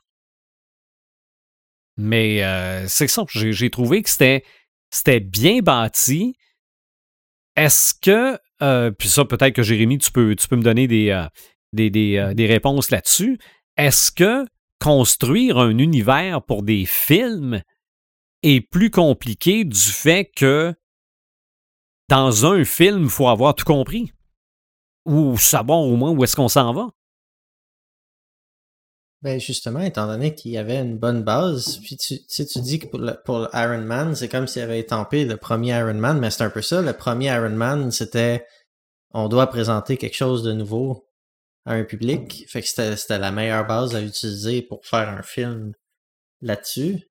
Euh, c'est ça qui est particulier avec le film, c'est justement c'est un truc qui, qui, qui déroule puis euh, on peut pas au cinéma on peut pas faire pause on peut pas euh, mm-hmm. on peut pas se poser des questions ça veut dire qu'il faut mais moi, j'ai toujours trouvé que la grande qualité du film et du jeu vidéo, c'est justement, on peut, on peut faire un paquet de raccourcis visuels. Ce qu'on dit pas, on le montre. Donc, on peut raconter vraiment beaucoup en peu de temps. On peut faire des compressions de récits finalement. La BD te permet ça aussi. Exactement. Oui, euh, avec les ellipses entre les cases puis tout ça. Euh, fait que ça devait être ça, le, le, le travail principal devait être de ça l'a atteint tellement de gens quand les BD ont commencé, ben, avec un avec le médium du film d'aujourd'hui puis les technologies ben, qu'il y avait en 2008 qui ont qui ont évolué depuis. Comment on peut aller rechercher euh, cette base de, de grand public là, avec les trucs qu'ils connaissent, donc les, les tropes de films d'action. Puis... Ouais. C'est ça. La, fameuse, la fameuse pose du super-héros qui arrive par le ciel, qui tombe mm-hmm. par terre euh, en se tenant sur un point. ouais, exact. Mm. Ou les, euh, surtout dans les films Marvel, la casquette et les lunettes pour passer incognito. Ouais, exactement. Ça, ça, ça, ça n'est un trope de film de Marvel. Mais justement, quand on part de romans pour aller dans des films, si on prend l'univers du roman, qui est quand même très, très développé, faut être capable vraiment d'en sortir l'essentiel pour mettre ça dans un film. Ben, c'est pour ça qu'à ce moment-là, il faut faire le focus sur le récit et non pas sur l'univers. C'est ça qui va permettre de compresser. C'est quoi l'histoire qu'on raconte? Puis là, à ce moment-là, il y a une différence de traitement sur qu'est-ce qu'on a le temps de montrer de l'univers en racontant cette histoire-là. Ben, c'est pas la même chose entre le film et le livre, mais c'est la même histoire, finalement. OK. OK. Quand on, quand on transfère, parce qu'il y a des jeux vidéo qui se font à partir d'univers de, films ou de romans, ça doit être un peu la même chose? D'un roman à un jeu vidéo, si on prend euh, The Witcher ou la série Metro, euh, ben là, ce qui aide, c'est que le jeu vidéo est une expérience qui est souvent beaucoup plus longue qu'un film. Oui. oui. Fait, que ça permet là, de. Mais le jeu vidéo doit toujours prendre en compte qu'il y a un joueur, donc on ne sait pas exactement comment le tout va se vivre par le joueur. Donc, le jeu vidéo va souvent proposer une profondeur proche du roman, mais qui sera jamais obligatoire. on peut euh, les les euh, les scènes, les cutscenes, les scènes de films dans le jeu, on peut les on peut les passer. Euh, souvent, il va y avoir des des bribes de texte ou des trucs audio qui nous donnent beaucoup de détails. On n'est pas obligé de les écouter. Donc, il y a le fil conducteur qui pourrait être un film, puis il y a tous les détails du livre. Je trouve vraiment que le jeu vidéo est au centre du film et du livre, finalement, à cause de ça. Parce qu'il y a plus de temps pour raconter, mais que c'est pas obligatoire, finalement. C'est ça. OK. Moi, je comprends ça, ouais. Ben justement, tant qu'à être sur les jeux vidéo, euh, Red, toi, un univers de jeux vidéo qui te plaît? Euh, mon Dieu, un univers de jeux vidéo qui me plaît, c'est, je m'en allais pas là pendant tout. Euh, tu, ben, je te pose la question. Ben écoute, euh, l'univers de jeux vidéo qui me plaît, qui m'a toujours plu, puis que ce soit en jeu vidéo ou en whatever quoi, euh, c'est l'univers de Star Wars. Là, j'étais un fan mm-hmm. fini, fait que tu sais, c'est, c'est, c'est, c'est là-dedans, je triple. Là. Mais un univers de jeux vidéo, euh, les, les, en, en, général, euh, tu sais, ça dépend, ça, dépend dans quel dans quel beat que tu es. J'étais un petit peu comme Marc. La majorité des jeux vidéo que je joue, pas sûr, ça me tente d'être dedans. ouais, ouais, ouais. Tu trouves ça divertissant à regarder? Ouais, ben j'aime ça jouer, puis j'aime ça être capable de dépluguer. Mhm. Tu sais, je te dirais bien que j'ai trippé bien raide sur euh, Call of Toulouse, sauf que. Euh, non, t'aimerais pas ça être là. Ben, c'est ça. Tu sais, euh, c'est toutes des affaires comme ça que tu dis, ah non, c'est correct. mais dans les jeux vidéo, je veux dire, il y en ont fait des super de bons pour des pour du world building, là, où ce que tu vas faire tes, tes trucs, où ce que tu vas monter ton, où tu vas partir dans un monde X, ça. tu vas, tu, tu, vas te monter un peu ta personnalité, ou tu vas te monter un ça, peu ton. Ou toi, tu crées ton univers un peu, où tu y participes. Tu sais, euh, Marc il parlait tantôt de Conan, il dit je parlerais bien du de, un peu de l'univers de Conan, mais dans dans Conan Exile, ils ont, dans le fond, on peut jouer, on peut, on, peut créer euh, notre, notre terrain, on peut créer un peu notre, nos trucs à nous autres sur, euh, dans ce monde-là. Et euh, dans le fond, on se fait péter la gueule par d'autres joueurs qui font la même chose que nous autres. Dans ARK, Ark, où c'est un peu le même principe, mais sauf que là, tu élèves des dinosaures puis des affaires comme ça. Il y a Minecraft que ça. Regarde, j'ai pas besoin de mm-hmm. parler de Minecraft vraiment. là. si c'est bien un jeu de world building, c'est bien ça. Là. Euh, mais là, tu crées, tu crées, tu crées, tu crées. Là. puis c'est sûr que tu peux jouer autrement un peu là-dedans, mais bon, tu sais, on, on, parle de jeu de world building. Avant de tomber dans les dans les grandeurs nature où ce que là ça, ça pleut les affaires de même, je vais me faire une petite mention. On a parlé de, de, de, Lovecraft, on a parlé de Tolkien. Ben moi, je vais vous parler aussi de Maxime Chatham. Ben, vous savez hein, que je suis ardent défenseur de Monsieur Chatham qui, mm-hmm. qui fait donc bien pitié. Mais euh, j'ai hâte de voir le lien. Ben, check bien ça. Euh, Monsieur Chatham, qui est un grand geek, qui est un gamer, euh, tu sais, qui est un gamer, puis ainsi de suite, il a fait une série de livres qui s'appelait L'autre monde dans l'autre monde, il a mis, euh, il a, euh, il a pris notre monde à nous, puis il l'a envoyé en un style post-apocalyptique, euh, où la nature a repris ses droits sur sur ce que l'humanité a pu faire. Et il a décidé de donner des pouvoirs aux, aux gens qui sont avant la puberté. Et il a décidé de faire des adultes des cyniques euh, de toute façon, j'en ai déjà parlé euh, à, ben, à, ben des, des, podcasts. Mais bon, euh, cet univers-là m'a beaucoup accroché. J'ai dévoré tout ce, tout ce que Maxime Chatham m'a fait sur l'autre monde. Mais c'est parce que c'est un univers qui est très. C'est un univers qui est attachant. Un peu comme notre invité disait tantôt, l'univers fait partie intégrante du roman, mais. C'est ça, c'est un personnage. Est un personnage, justement, parce que, justement, à un moment donné, l'univers est le personnage et les joueurs, ben pas les joueurs, parce que je, je dis les joueurs, pareil comme c'était une game, mais je l'ai quasiment vécu comme ça, fait que ça vous donne une idée. Euh, les, les, héros ont à lutter contre l'environnement, tu sais. Fait que euh, oui, euh, à, un moment donné, le monde devient un antagoniste là-dedans. Là. J'ai pas le choix aussi de jaser un petit peu du monde de Wizardry, étant là-dedans aussi un fan. Pour ceux qui allument pas, c'est quoi Wizardry? C'est Potter World, Harry Potter et ainsi de suite. Allez voir, allez écouter le podcast 13 et 3 quarts. vous allez en avoir un pas pire. Mm-hmm. vous allez en avoir un pas pire aperçu. C'est ça. En tout cas, si les auditeurs comprennent pas que tu tripes là-dessus, c'est pas parce que t'as pas essayé. ouais, ouais, ben c'est ça. Allez voir, allez, allez l'écouter, vous allez comprendre. Euh, je te dirais que la fille, la, la, fille euh, The Animator puis moi là-dedans, on se rejoint vraiment beaucoup. Mm-hmm. tu, tu, comprends ce que je veux dire? Hein? Bon, oui, absolument. Euh, euh, ouais, c'est ça. Sinon, ben, je, veux faire une mention pour des, dans les grandeurs nature, euh, grandeur nature dans laquelle je participe au moins une, fois par année, puis ben, pas dans ce temps-ci, bien entendu. Euh, Bicoline, qui ont, qui ont fait euh, le monde de l'hippocampe. Ils ont inventé le monde de l'hippocampe. Euh, dans le fond, c'est parti de rien. Et il y a une rivière qui, tranche le terrain en deux.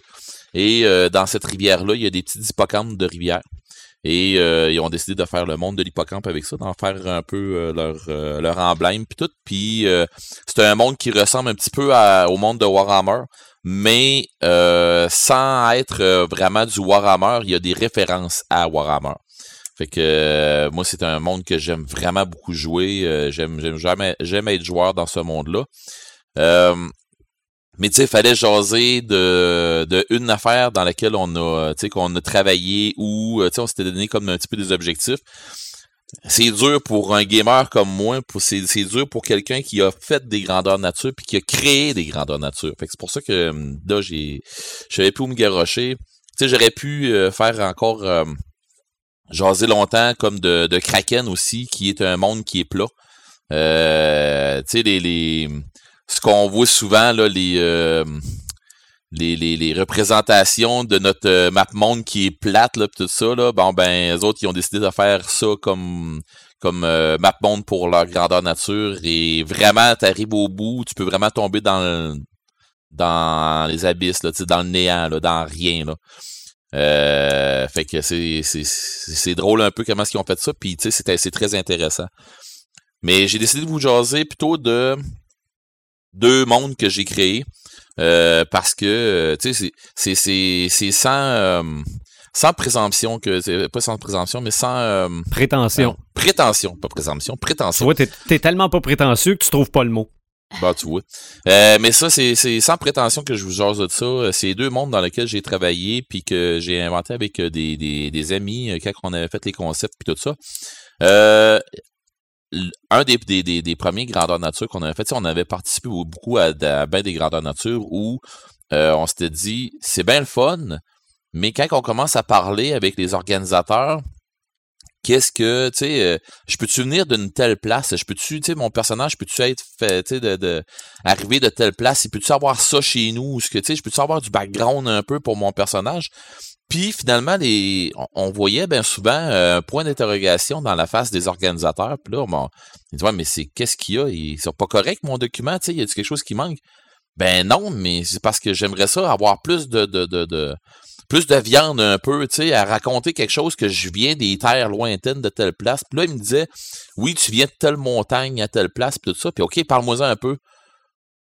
Puis c'est un gros, euh, tu sais, un gros neutre, là. Fait qu'à un moment donné, tu te dis, OK, ont...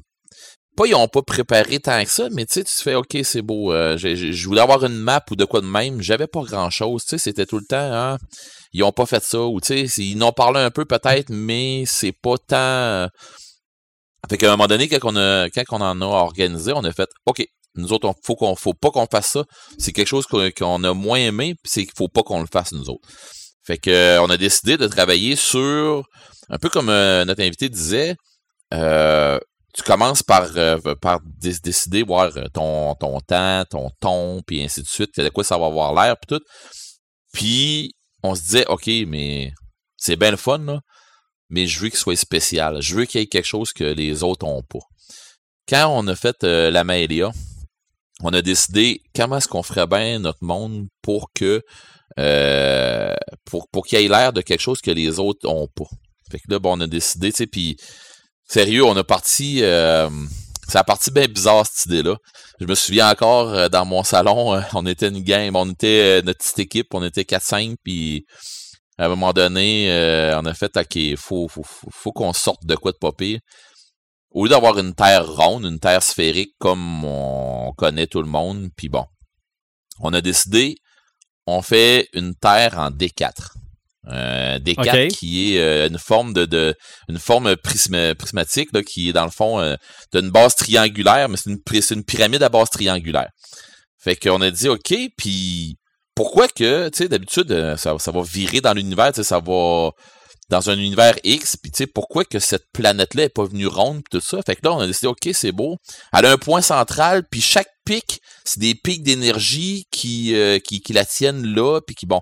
Fait que, euh, y a, y a, on a sorti un paquet d'histoires comme de quoi que, tu sais, les, les, les, les, quand tu arrives aux arêtes, qu'est-ce qui se passe? Quand tu arrives au, pic, euh, qu'est-ce qui se passe? Et quand tu arrives au sommet, à chaque sommet, qu'est-ce qui se passe? Puis ainsi de suite. Tu sais, c'est des montagnes infranchissables, puis c'est des affaires dans ce style-là. Fait que on a vraiment fait des, des trucs en rapport avec ça, puis les joueurs avaient trouvé ça vraiment le fun tu peux avoir des, des, des, des, créatures, tu peux avoir des joueurs, des, du monde qui venait de, de, d'autres plans. On les appelait les autres plans, mais c'était carrément les autres euh, les autres faces de, de, de des, des euh, du prisme. Fait que euh, on avait fait de quoi de très intéressant, mais j'étais pas encore j'étais pas encore satisfait. J'ai ma ma fin du, du, du, du, mythique dragon puis des affaires comme ça était pas était pas assouvie. J'ai quand on a fini euh, de, travailler sur la Maëlia, qui était, euh, qui était quand, ce grandeur nature-là, on va dire planté, tu sais, à un moment donné, tu fais, OK, c'est bien le fun, mais l'organisation étant ce qu'elle est, euh, l'organisation à un moment donné, ben un, puis l'autre, puis l'autre, puis l'autre, ben ça me tente plus, je veux plus faire ça, tu sais, je veux faire d'autres choses, je veux, bon, je veux jouer, je veux, bon, ben c'est beau, on part avec d'autres choses, puis euh, les choses étant ce qu'elles sont, ben, euh, OK, le concept de Maëlia débarque parce que j'ai d'autres idées pour d'autres choses. Et partie euh, l'idée de Shanakar, un monde de, que, c'est le, monde que je veux vous jaser plus. Dans le fond, c'est un monde que j'ai créé avec d'autres amis de toutes pièces. Puis c'est un monde que c'est la planète c'est est irrégulière, mais la planète, c'est carrément un dragon qui s'est refermé sur lui-même. C'est un, comme un dragon monde qui s'est refermé sur lui-même pour pouvoir créer la vie. Fait qu'à partir de là, ben euh, euh, les entités que, que les des, des, des, des joueurs ou des, euh, des, des, des, personnages non joueurs vont pouvoir euh, vont, pouvoir vénérer, ben ça va toujours être des dragons. Même si les autres ils pensent que c'est des dieux, c'est des dragons, mais c'est des dragons attitrés à quelque chose.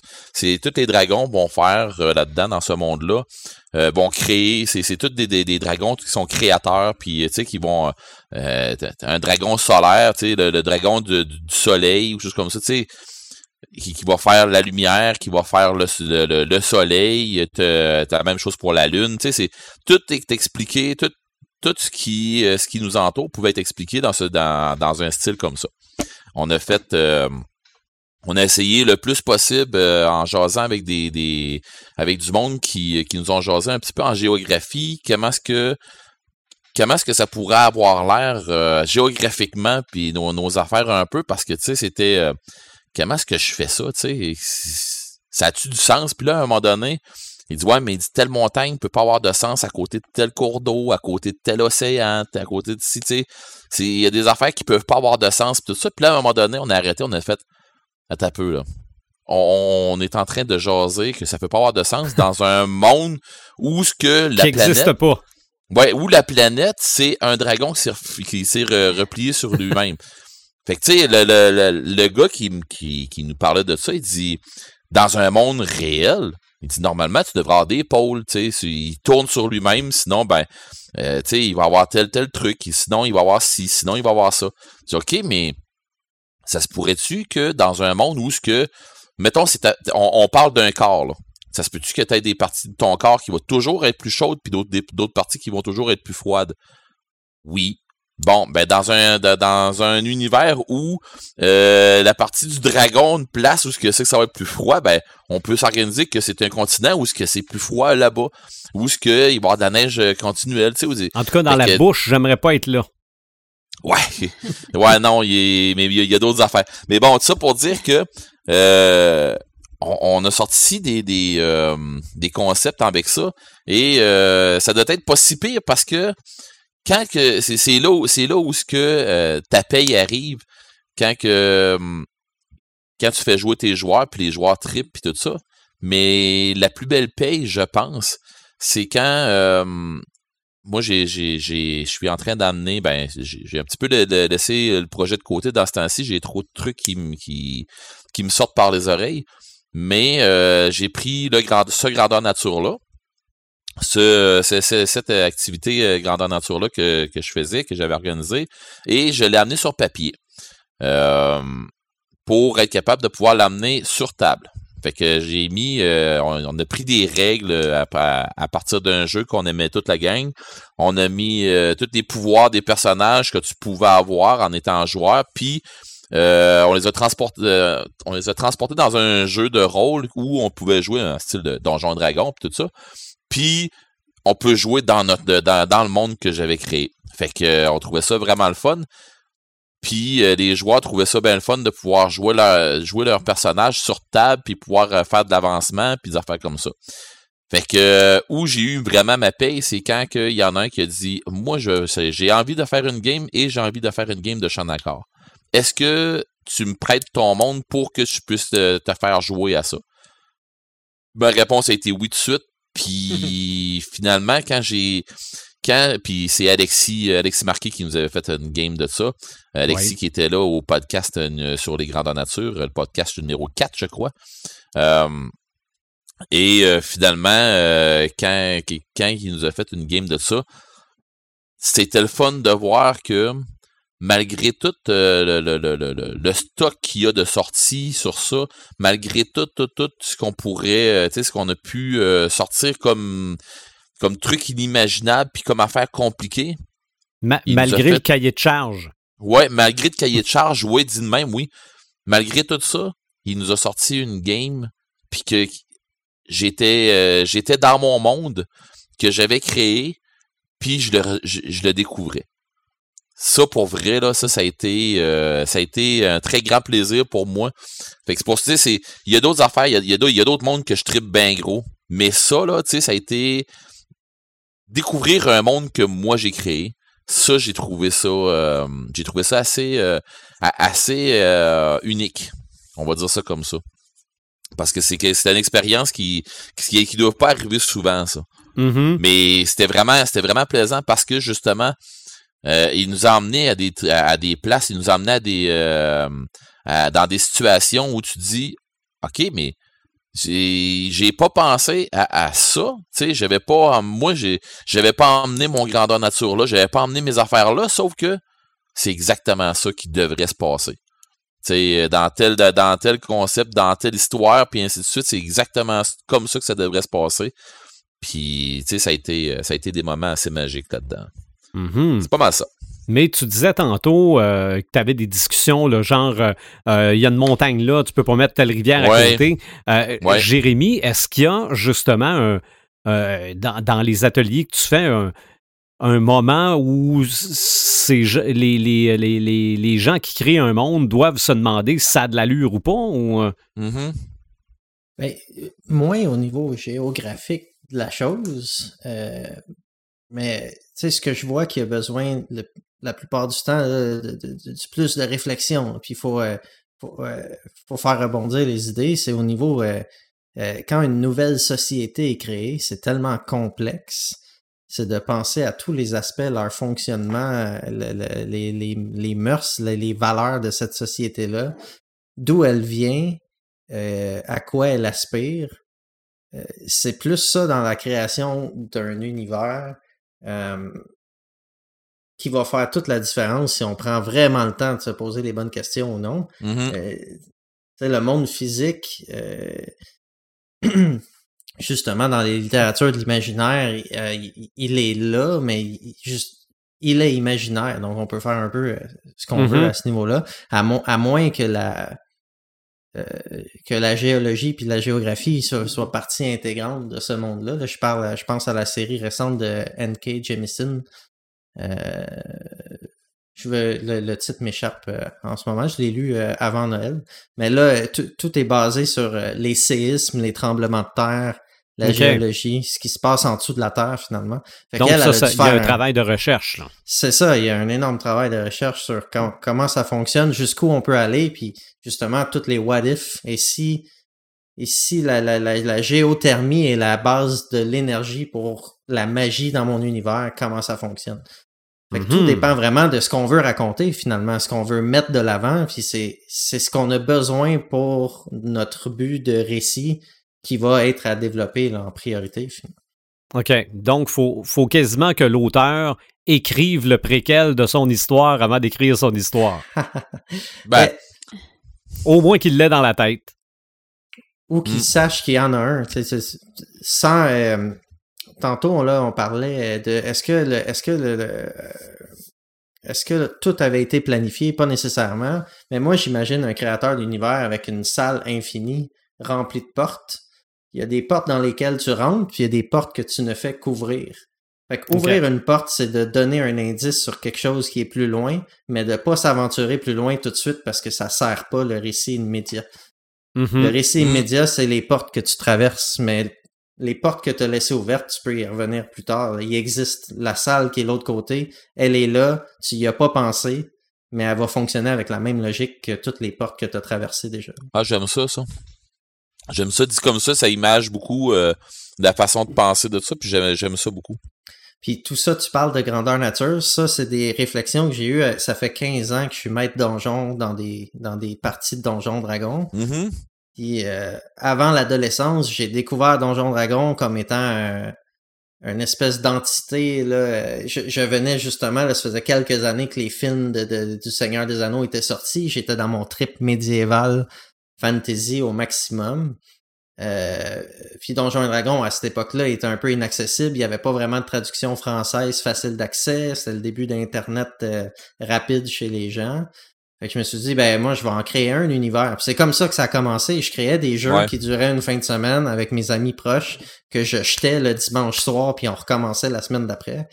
Mais quand j'ai décidé de dire, OK, ben, j'ai pas accès au vrai Donjon et Dragon, je vais en faire un.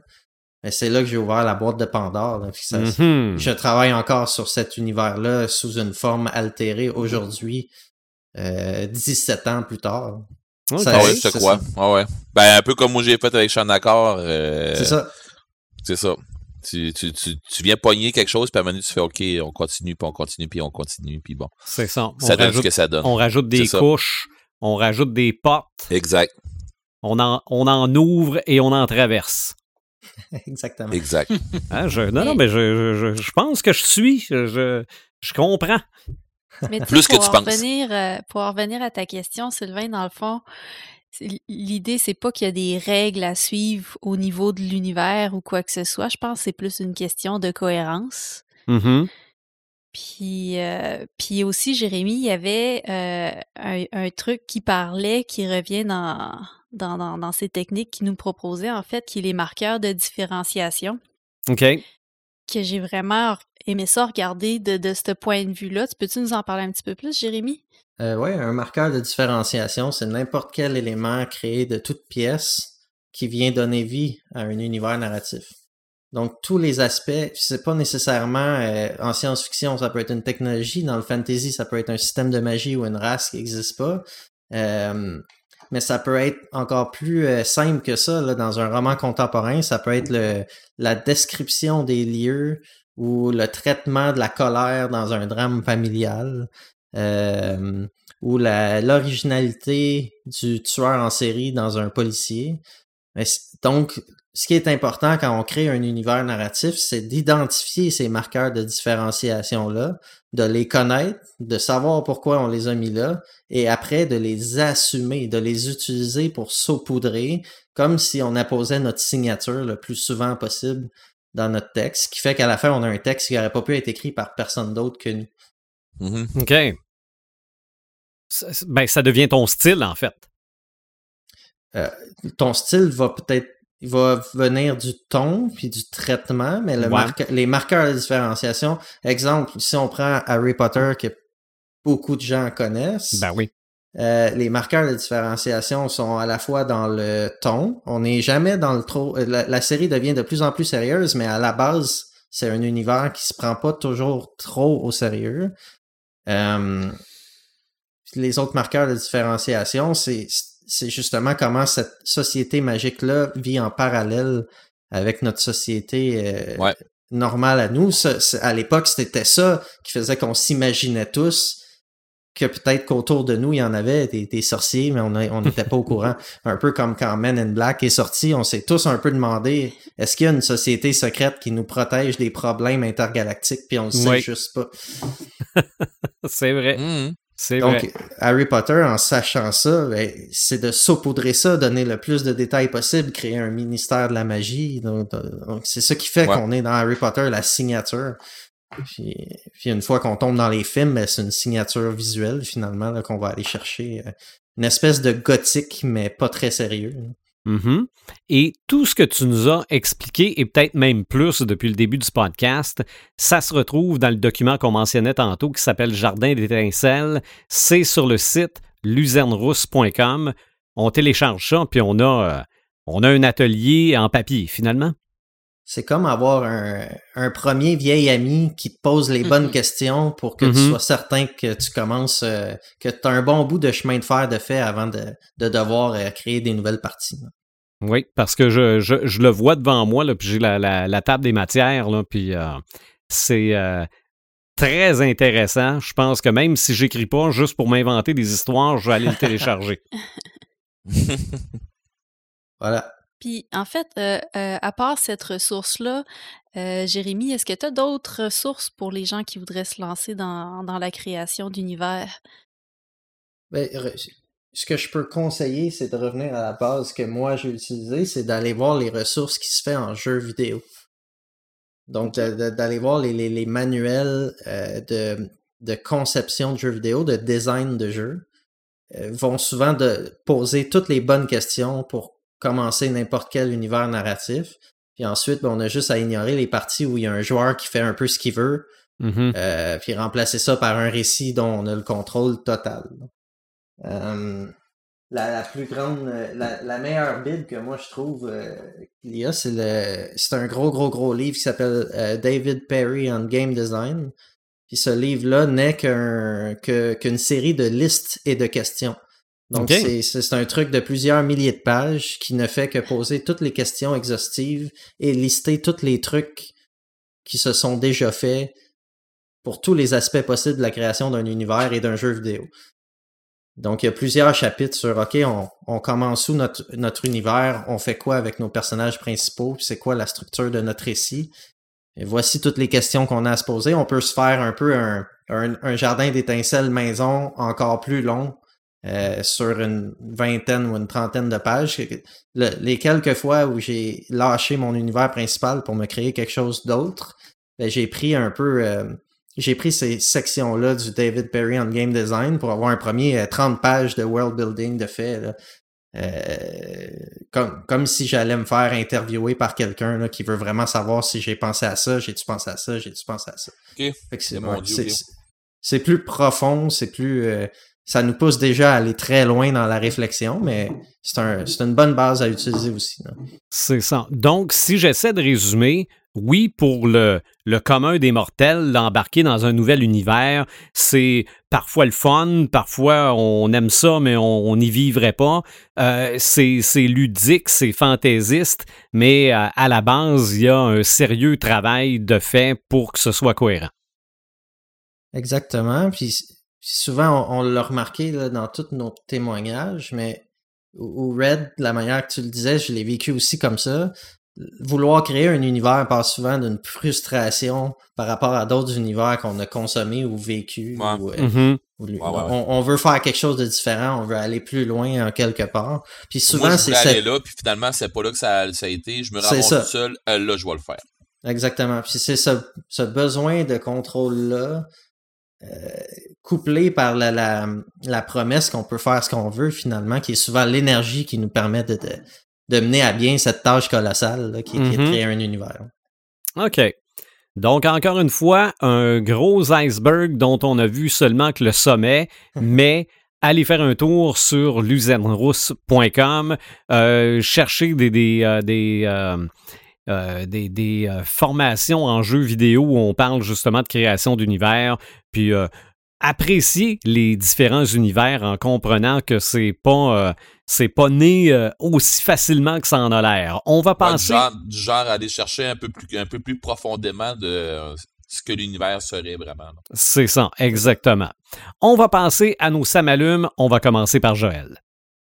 Oui, ben euh, ça m'allume. Moi, comme je te disais avant le podcast, euh, j'ai pas des activités très geek ces temps-ci. En fait, euh, c'est le gros temps du, du jardinage et mm-hmm. euh, on augmente le, volume en course. Puis, mais j'écris, j'écris. Mais il y a des crinqués de jardinage. Oui, ah, oui, vraiment beaucoup. C'est mm sur Instagram, ça pullule. Euh, puis, puis c'est ça. Euh, je, je, je, passe beaucoup de temps dehors, mais euh, euh, j'écris aussi, je continue d'écrire à tous les, jours, je travaille un petit peu le, temps que je peux travailler. Euh, par contre, il y a du nouveau dans ma routine d'écriture, c'est un peu ça mon, mon ça m'allume cette semaine. Ça fait quelques semaines que je participe aux séances d'écriture en ligne sur euh, le groupe Les Jeunes Pousses. c'est un groupe qui est justement lancé par Luzerne Rousse aussi, qui ont fait sur Facebook, puis qui réunit tout plein d'auteurs de tous les, niveaux d'expérience. Puis ce qu'ils font, dans le fond, ben, c'est qu'ils font des, des genres de, live, des genres de conversations Messenger en vidéo. Puis euh, on se branche tout ensemble, puis euh, on parle un peu au début nos objectifs de, pour la séance, d'écriture pour la séance.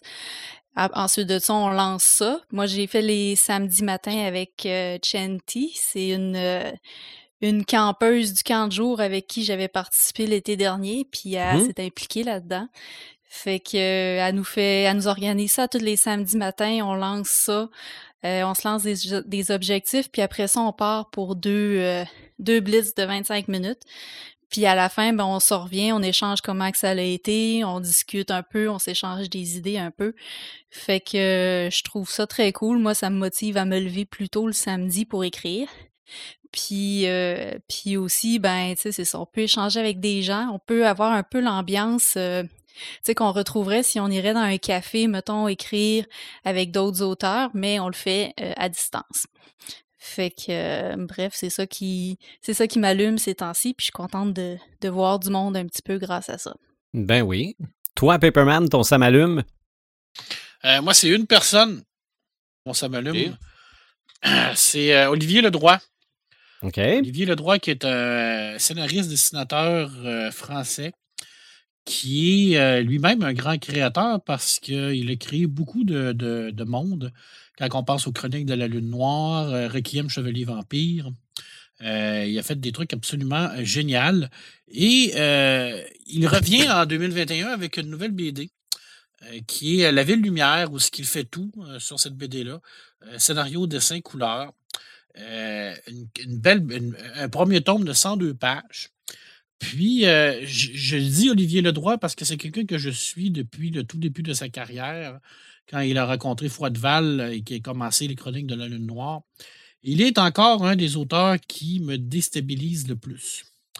Parce que son euh, troisième œil, euh, je l'ai reçu en, cadeau parce qu'il va sortir au mois de, euh, mois de juillet au Québec. Et puis, j'arrive pas à me faire une tête sur cette BD-là. J'ai aimé ça, mais en même temps, je suis pas sûr d'avoir aimé ça. C'est du le droit tout craché. C'est quelqu'un qui t'amène un peu partout. C'est super ésotérique. il va s'amuser avec un paquet d'éléments euh, d'alchimie, un paquet d'éléments de, de, de, métaphysique à l'intérieur de tout ça. Euh, c'est un trip d'acide total de A à Z. Il t'a des planches là-dedans, mais d'une beauté extraordinaire qui te fait décrocher totalement. Puis en même temps, il y a comme un truc qui tourne autour de cette histoire-là qui fait en sorte que j'ai tout compris? Je sais pas. Est-ce que j'ai aimé ça? Oui, mais il, me rentre dedans à chaque fois.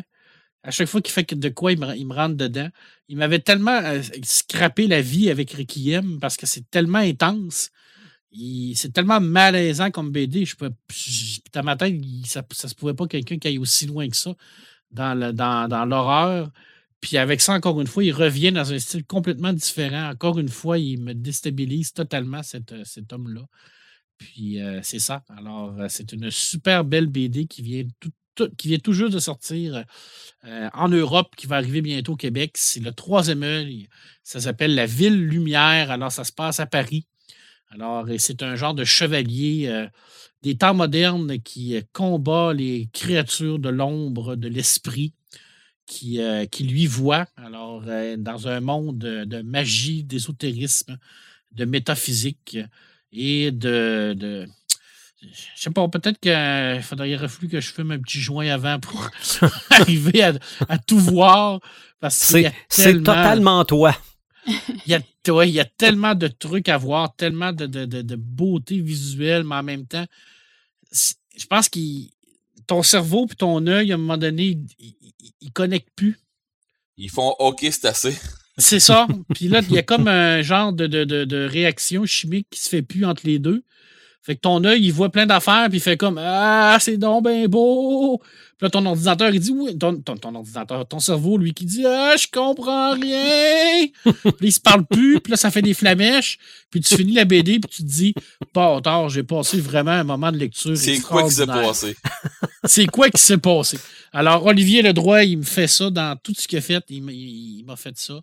Puis il continue encore une fois à prouver que c'est un des plus grands euh, BDIS de la planète. Il, il, est extraordinaire. Voilà, c'était mon samalume. Cool. OK, OK. Il n'y a pas juste des crinqués de jardinage, il y a aussi des crinqués de vinyle. et j'en suis. OK, je, je, l'admets, je n'ai pas, pas à cacher ça. J'apprends dans la dernière semaine que ce mois-ci, la compagnie Vinyl Me Please, VMP, va rééditer le premier album du groupe The Doors. Et bon, je vois ça passer, puis évidemment, on met ça sur un beau vinyle de couleur euh, psychédélique un peu.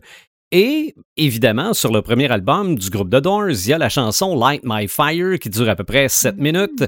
Et avec le vinyle, on réédite également le 45 tours de Light My Fire parce qu'on en avait fait une version de 2 minutes 50.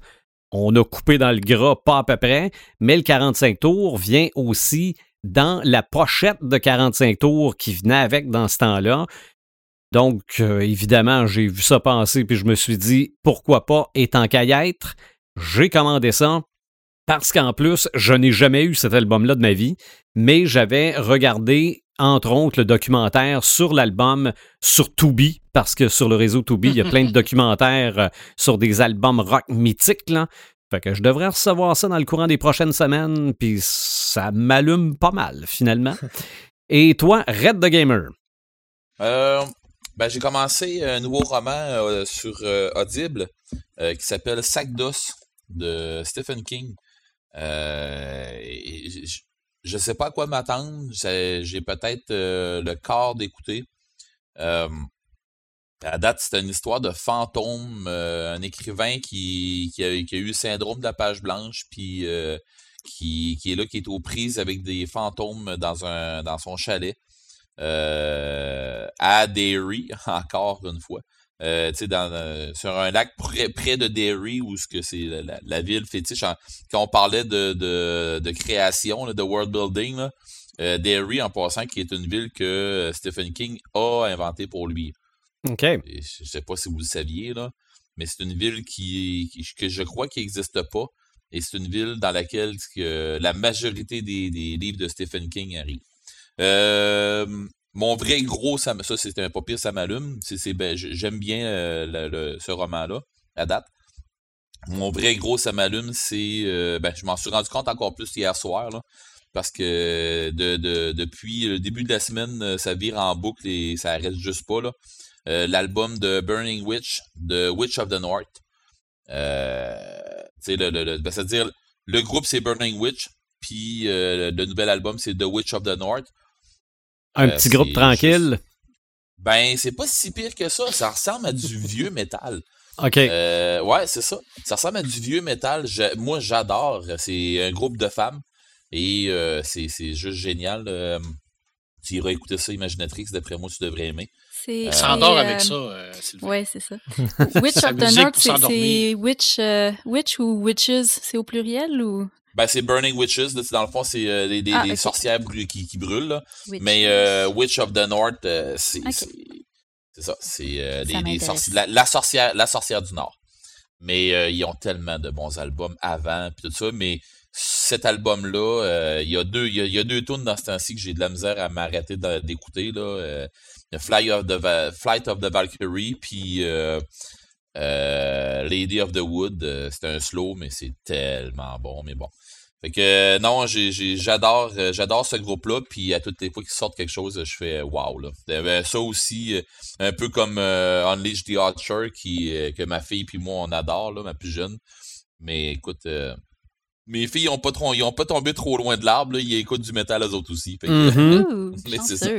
Et de toute ouais, façon. mais pas ils écoutent pas rien de ça, hein. Mais ah, sauf ah. que tu fais, OK. Mais dans mon char, ils savent que c'est ça qu'on va écouter. C'est ça, parce que papa doit pas en écouter de façon subtile non plus, là.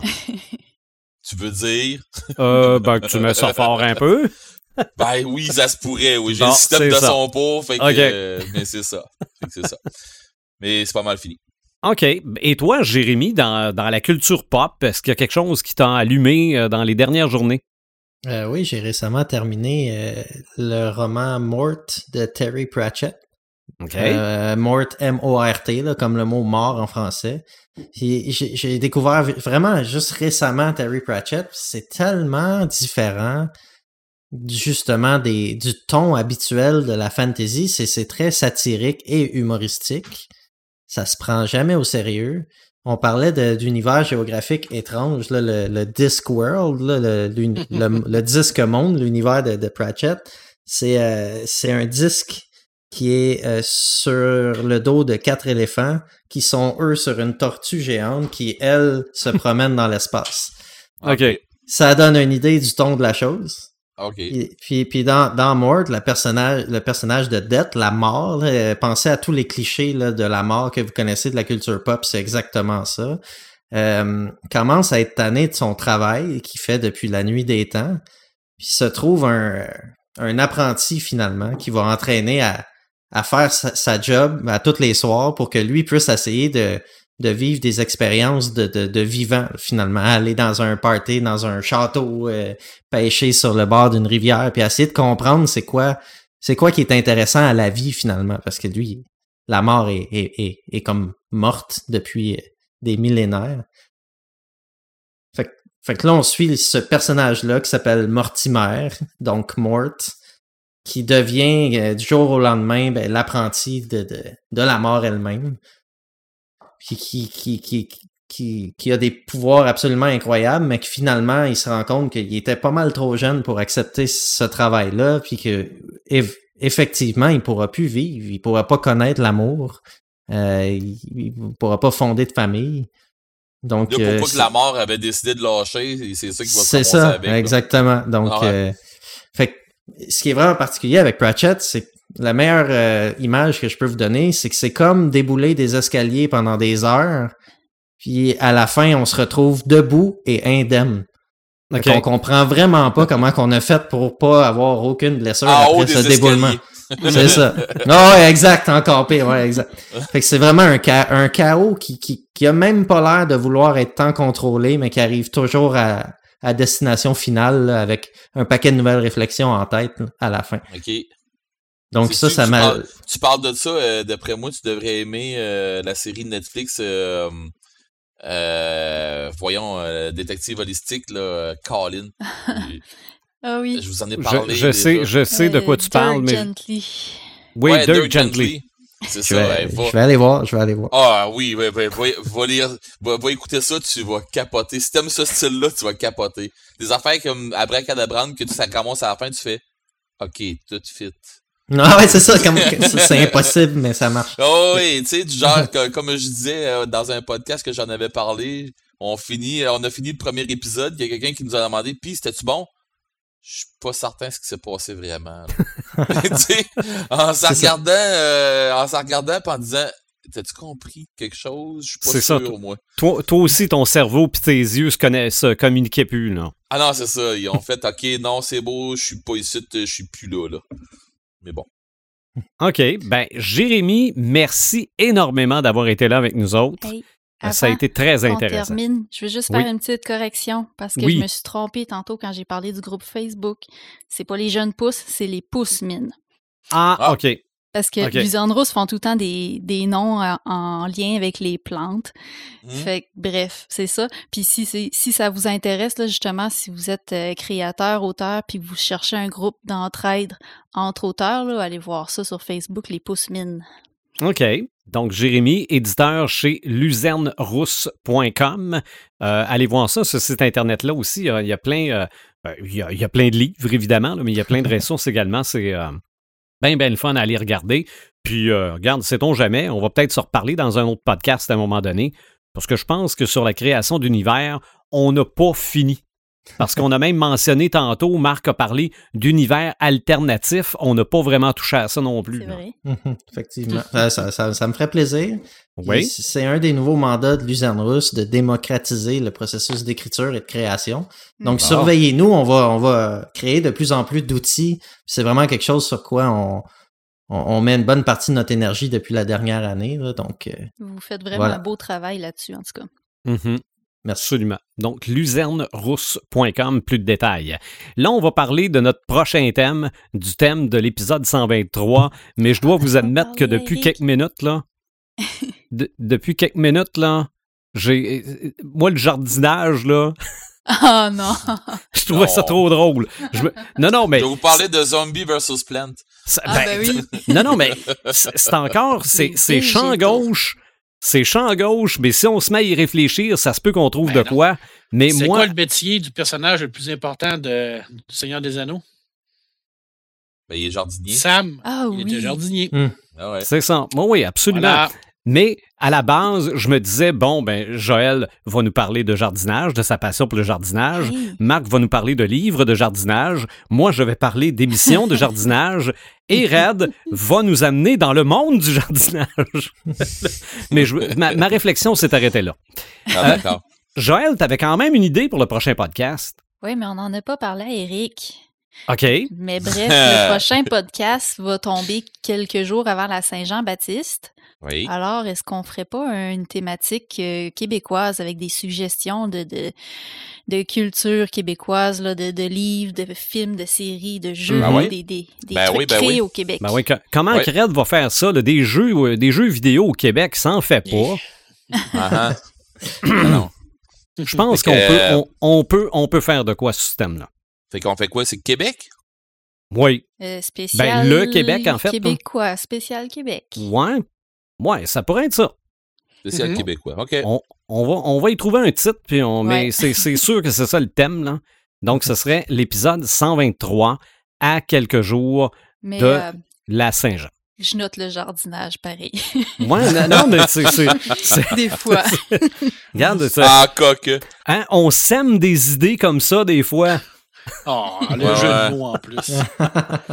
C'est n'importe quoi. Puis on, on récolte, on en récolte le fruit. Donc, Ouais. suivez-nous sur notre page Facebook. Suivez-nous sur notre site internet podcastdécrinqué.website. De retour probablement d'ici la fin de l'année en vidéo sur YouTube aussi. Et on se retrouve évidemment euh, aussi sur les différentes plateformes de streaming. Regarde, on, on est partout maintenant. Et euh, nos chiffres explosent. On se Oui. retrouve au prochain podcast. Bye.